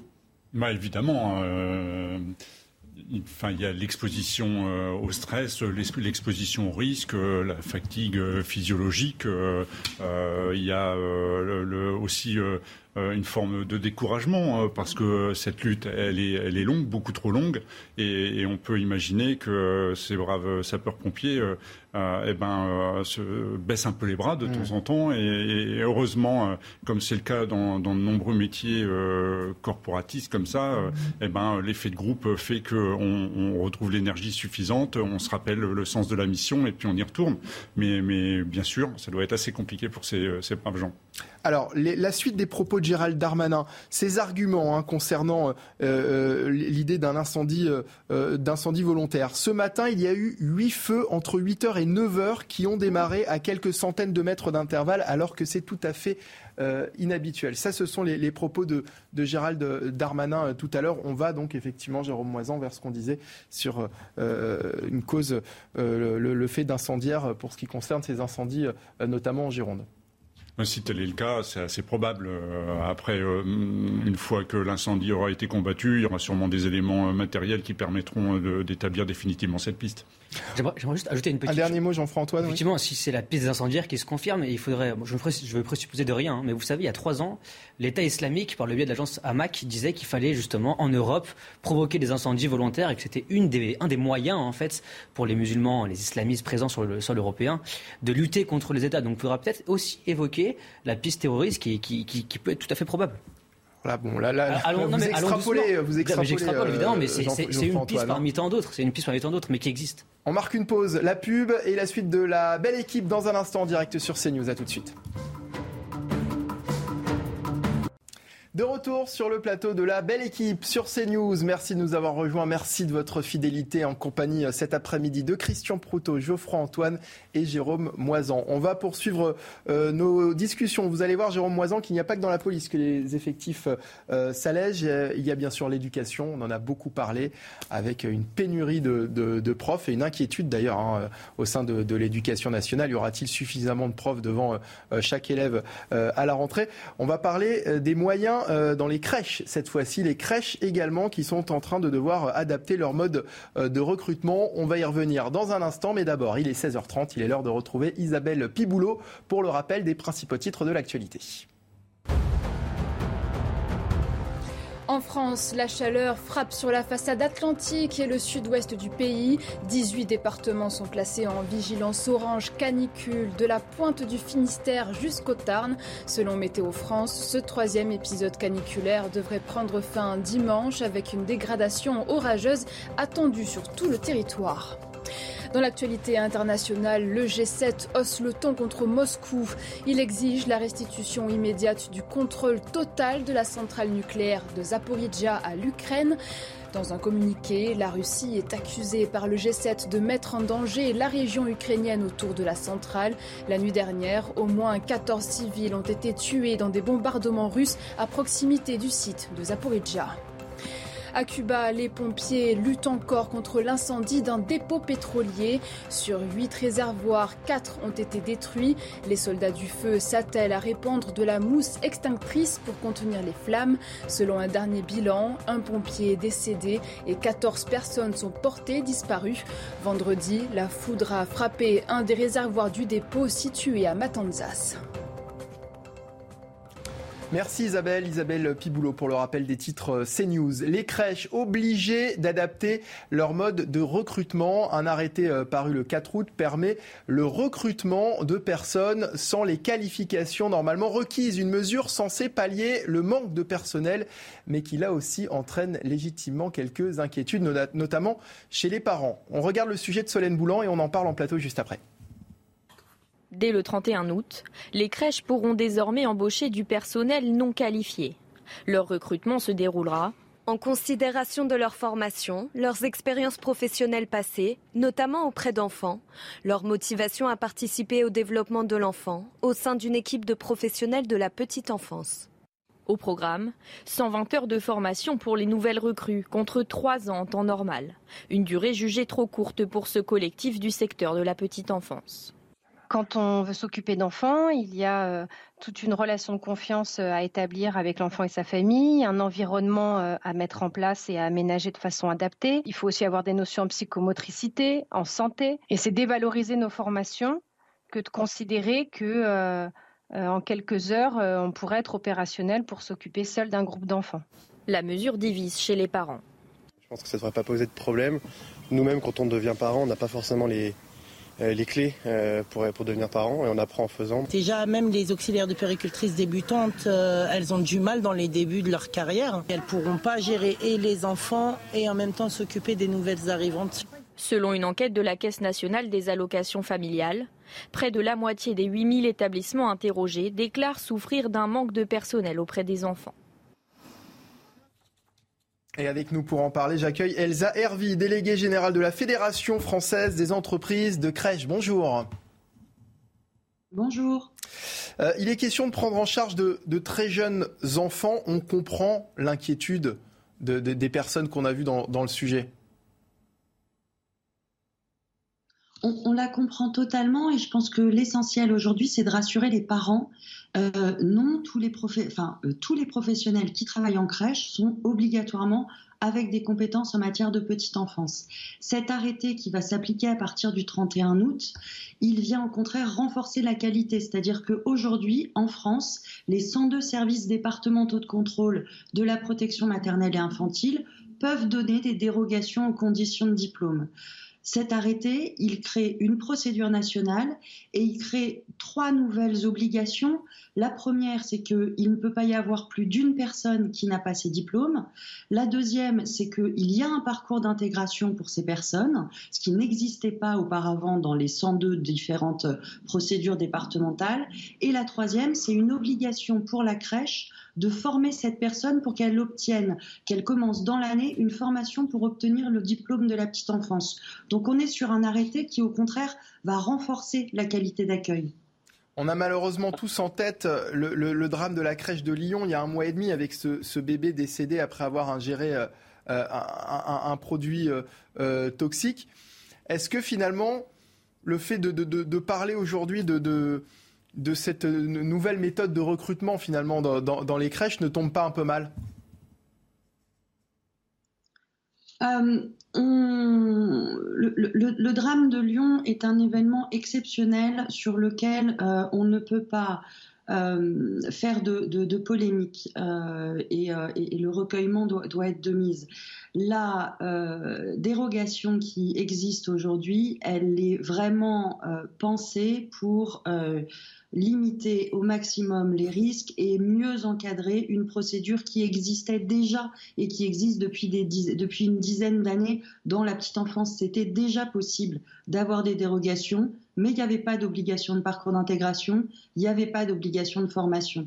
Ce qu'il est important de dire, c'est qu'aujourd'hui, le problème n'est pas euh, cette micro-dérogation où il pourra y avoir un seul professionnel par crèche au maximum et jamais plus d'un.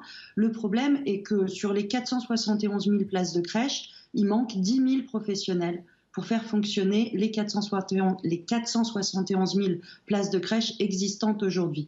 Il y a une urgence absolue à former massivement des nouveaux diplômes, des nouveaux éducateurs de jeunes enfants. Oui, ça prend trois ans. Des nouveaux auxiliaires de puriculture, ça prend un an. Et c'est là-dessus que le gouvernement doit se mobiliser. Et c'est pas euh, avec cette procédure nationale pour une personne par crèche que euh, on va régler le problème de la pénurie. Le problème de la pénurie, le ministre Combe doit euh, s'atteler à la tâche d'ouvrir massivement et de, de, lancer la négociation financière entre l'État et les régions pour qu'on ouvre massivement de nouvelles classes d'éducateurs de jeunes enfants et d'auxiliaires de puriculture. C'est ça qu'on demande au ministre, c'est ça que tous les professionnels demandent au ministre. Après que cet arrêté euh, mettre plus de qualité et surtout, il n'a pas que ces articles sur cette micro-dérogation pour un professionnel maximum par crèche. Il fait aussi une liste de tous les diplômes qui peuvent travailler en crèche. C'est enfin une liste nationale. Il pose une procédure nationale pour ceux qui ont des diplômes étrangers et euh, il pose deux euh, nouvelles exigences qui sont des augmentations de qualité souhaitées par la réforme Taquet. D'abord, il nous explique comment calculer les trois années d'expérience professionnelle pour que des infirmiers puissent devenir référents santé accueil inclusif dans les crèches et donc faciliter l'accueil de tous les enfants, quel que soit leur état de santé. Et puis ensuite, il nous dit quelles vont être les qualifications obligatoires pour mettre en place les séances obligatoires d'analyse des pratiques professionnelles. Et c'est en analysant les pratiques professionnelles de tous les professionnels d'une équipe qu'on arrive à euh, être dans cette démarche d'amélioration continue de la qualité. Donc cet arrêté, il faut en retenir le fait qu'il porte une liste nationale des professionnels des crèches et des micro-crèches qu'il encadre par une procédure nationale cette dérogation de un professionnel maximum par crèche. Donc il n'y a pas de mise en danger des enfants mmh. et ce n'est mmh. pas toutes les crèches qui le feront, c'est uniquement les crèches volontaires et sur autorisation du service départemental de protection maternelle et infantile que si la crèche a réussi à démontrer qu'elle n'avait pas réussi à recruter de personnes avec les bons diplômes.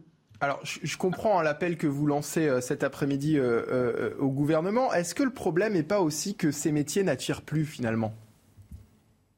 Écoutez, ces métiers attirent moins, mais aujourd'hui, il y a encore des listes d'attente dans toutes les écoles d'auxiliaires de puriculture et d'éducateurs de jeunes enfants. Donc, pour former tous les professionnels dont on a besoin, et le président de la République et la première ministre ont été très ambitieux, ils veulent ouvrir 200 000 nouvelles places d'accueil d'ici 2027. Ça va pas être très compliqué. Hein. Pour ouvrir ces 200 000 nouvelles places d'accueil d'ici 2027, pour pallier les 10 000 professionnels manquants, pour pallier les départs à la retraite et pour faire fonctionner ces places, il va falloir former 100 000 nouveaux professionnels de la petite enfance d'ici 2027. Oui, mais est-ce qu'on a suffisamment de candidats? Pour 100 000, on les a pas. Et donc pour 100 000, ça veut dire qu'il faut lancer une campagne massive de valorisation de ces métiers. Il faut aussi que le gouvernement, et ce sera mon deuxième appel, euh, s'engage dans une revalorisation euh, de ces métiers aux côtés des gestionnaires. Euh, il faut savoir que la principale subvention publique qui est versée à toutes les crèches, qu'on soit publique, privée associative, privée entreprise, depuis 2018, elle a progressé de 6,65% quand le SMIC a progressé de 13,36%.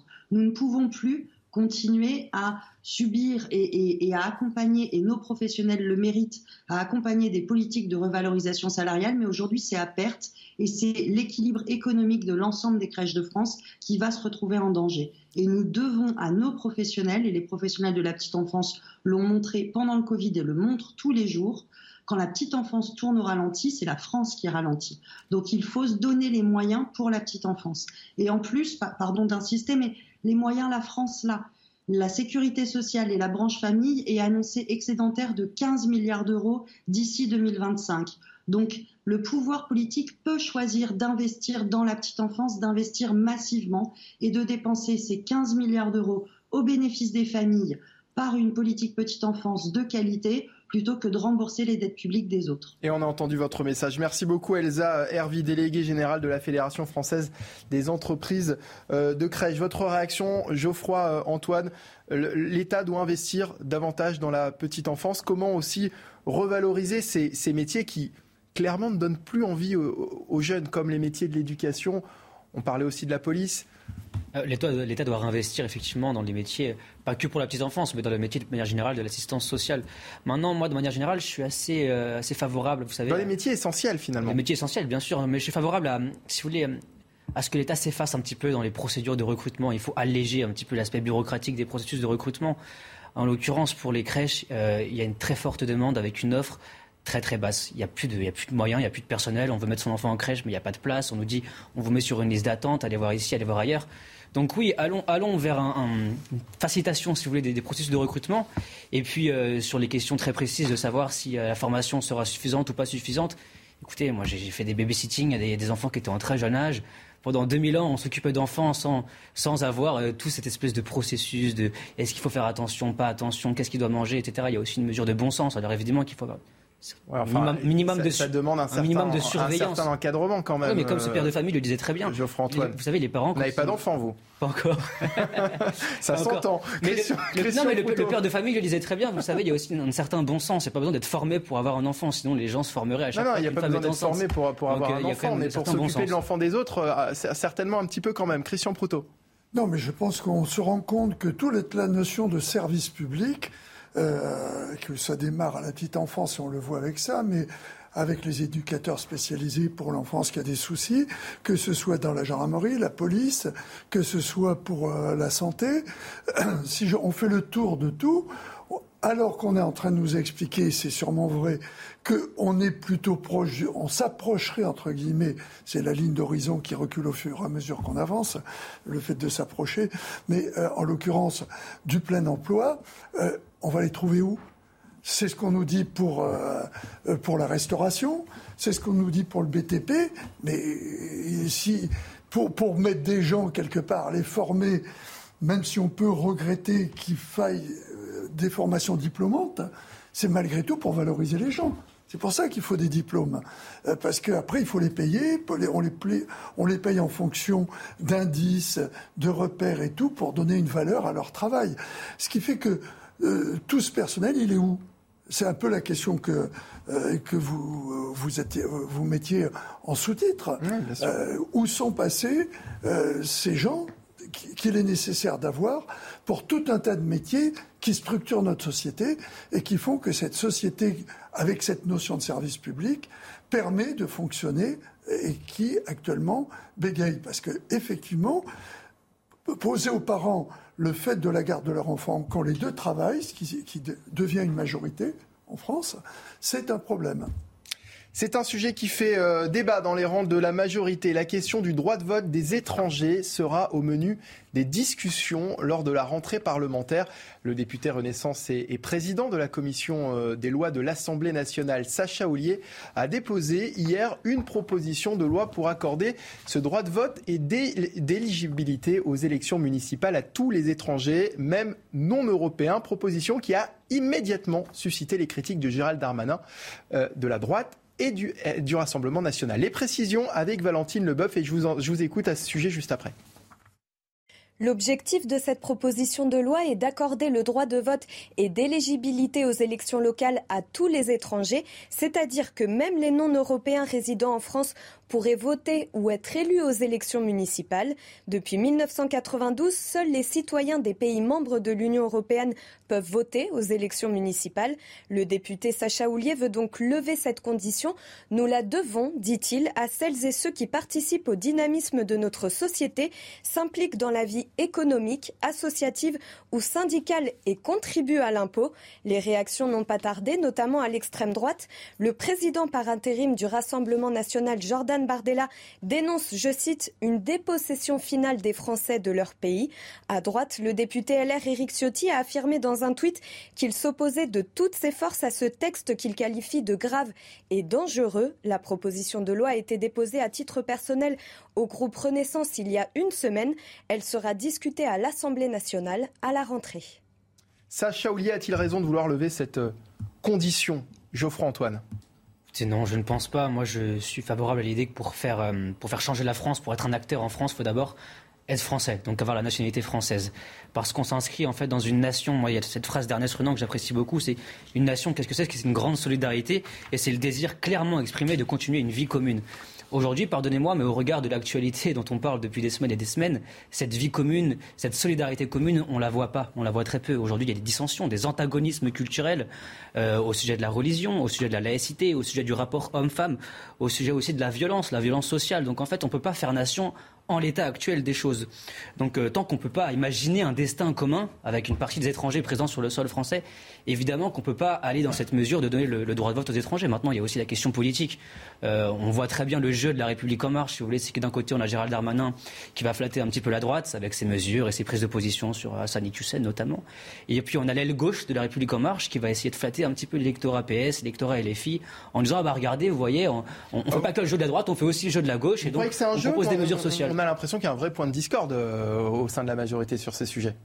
Il y a peut-être un point de discorde, effectivement, mais euh, il y a quand même des concertations au sein de la République en marche. Donc, vous savez, cette mesure, Gérald Darmanin savait qu'elle allait être déposée par Sacha Oulier.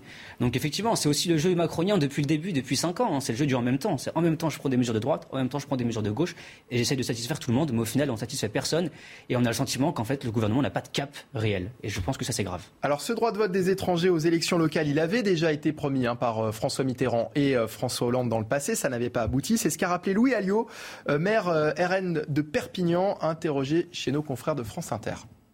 C'est le vieux marronnier euh, de la gauche depuis 81. Ça permet à une partie de la majorité de M. Macron de montrer que l'État gauche, c'est envoyer des signaux comme cela, on ne sait jamais, pour obtenir, euh, le cas échéant, euh, quelques soutiens sur des textes qui seront sensibles. Donc je, je pense effectivement que c'est juste un signal lancé, mais que ça n'aura aucune réalité dans le vote de la loi, et heureusement d'ailleurs. Christian Proto, c'est ça, selon vous, un signal à gauche envoyé par la majorité pour obtenir des, soutiens sur d'autres sujets? Écoutez, si c'est ça, quand on voit que c'est celui qui le soutient le mieux, c'est Eric Piolle, je serais à sa place, je serais inquiet. Mais bon, euh, c'est pas vraiment un bon exemple. Hein. Moi, je sais pas, je, ne comprends pas la nécessité d'un texte pareil en la circonstance vu les, problèmes qui vont se présenter au mois de septembre. Euh, on dit qu'il est assez proche du chef de l'État. Euh, que c'est un monsieur qui a un certain bagage et puis euh, euh, une certaine surface. Il est président de la commission des lois, je crois. Donc il a un rôle à, l'Assemblée important.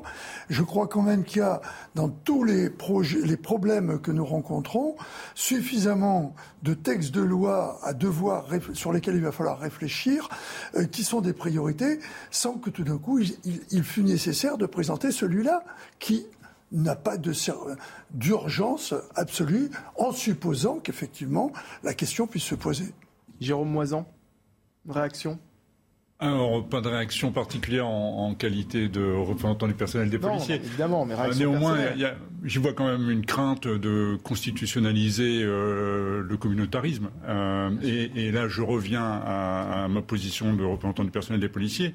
Je pense qu'on pourrait quand même voir des arrêtés municipaux qui seraient difficiles pour certains policiers nationaux à appliquer. et, qu'on n'aurait pas fini de saisir les juridictions compétentes pour attaquer ces, les arrêtés qui sont pris ici ou là. Euh, les villes, elles font euh, partie euh, du territoire national. je ne vois pas pourquoi on morcellerait les choses. Soit on décide d'appartenir effectivement à la nation, à la France, à la République française tout entière. Mais pourquoi est-ce qu'on aurait des droits particuliers à l'échelle territoriale seulement de la commune? Je ne comprends pas bien cette distinction.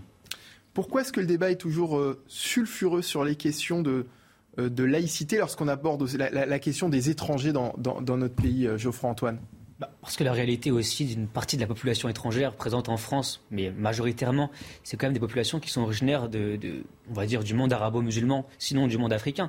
Et c'est des parties du monde, effectivement, où les questions de religion euh, enfin, les questions de laïcité n'existent pas. C'est-à-dire que vous allez au Maghreb, il n'y a pas de laïcité, ça n'existe pas au sens propre du terme, et surtout au sens français du terme. Donc, euh, quand des gens viennent, en provenance de ces pays, viennent et vivent avec leurs mœurs, selon leurs mœurs religieuses, effectivement, ça crée des problèmes. Lorsque les Français, eux, ont trois, on va dire, 200 ans de laïcité derrière eux. Donc évidemment, ça pose des problèmes d'intégration de dire à ces gens, bah, tu peux pas vivre exactement selon les coutumes de ta religion. Et sans faire de généralité aussi, Geoffroy Antoine. Il y a des personnes qui, qui, viennent de ces pays-là et qui sont parfaitement intégrées. Bien sûr, évidemment, mais qui s'intègrent parce que justement, ils apprennent à aimer cette laïcité, à la respecter, à respecter les mœurs françaises et à dire effectivement, lorsque moi je mets les pieds en France et que je fais le choix de vivre en France, je fais aussi le choix de vivre comme un Français et donc d'abandonner cette partie de ma culture qui, qui me rattache à autre chose et qui m'empêche d'être pleinement français. Christian Proto on pose ce problème parce qu'on ne veut pas répondre à la question est-il normal d'accepter des mouvements qui prônent un islamisme euh, politique, enfin islamisme c'est déjà de, la politique, mais il faut, il faut le préciser, de l'islamisme où on considère que d'une certaine manière la politique... La religion passe, avant, les, lois de l'État. Et quand on a fait la loi de, de 1905, on a fait cette loi justement pour mettre ça en dehors. Il y a le, quant à soi, chacun a sa religion, il pense qu'il veut, il peut être athée, il peut, croire en, Vishnu, euh, Vishnu la paix, ou une blague à deux balles, mais euh, se dire qu'il y a une séparation à faire fondamentale entre le quant à soi, ce que l'on pense, et l'État. Et on n'est pas capable de dire que les frères musulmans, qui prônent le contraire, qui prônent que la politique, c'est avant tout ce que pense Dieu et le, Coran, ce, ça devrait être interdit. Et ça, ne l'est pas. Et on voit les problèmes que ça pose de ne pas aller jusqu'au bout de la démarche. Et c'est déjà terminé pour aujourd'hui. Merci Christian Proto, fondateur du GIGN, d'avoir été avec nous cet après-midi. Geoffroy Antoine, journaliste pour le site d'actualité Boulevard Voltaire. C'est la première fois que vous veniez? Sur cette émission, oui. Ah, sur cette émission, vous êtes déjà venu sur la chaîne. D'accord. Jérôme Moisan, merci à vous, secrétaire général adjoint unité SGP euh, Police. Merci à tous euh, de nous avoir suivis. La belle équipe revient demain en direct à partir de 14h. Dans un instant, l'actualité continue sur CNews avec Punchline, présenté cet après-midi par Thierry Cabane. À demain.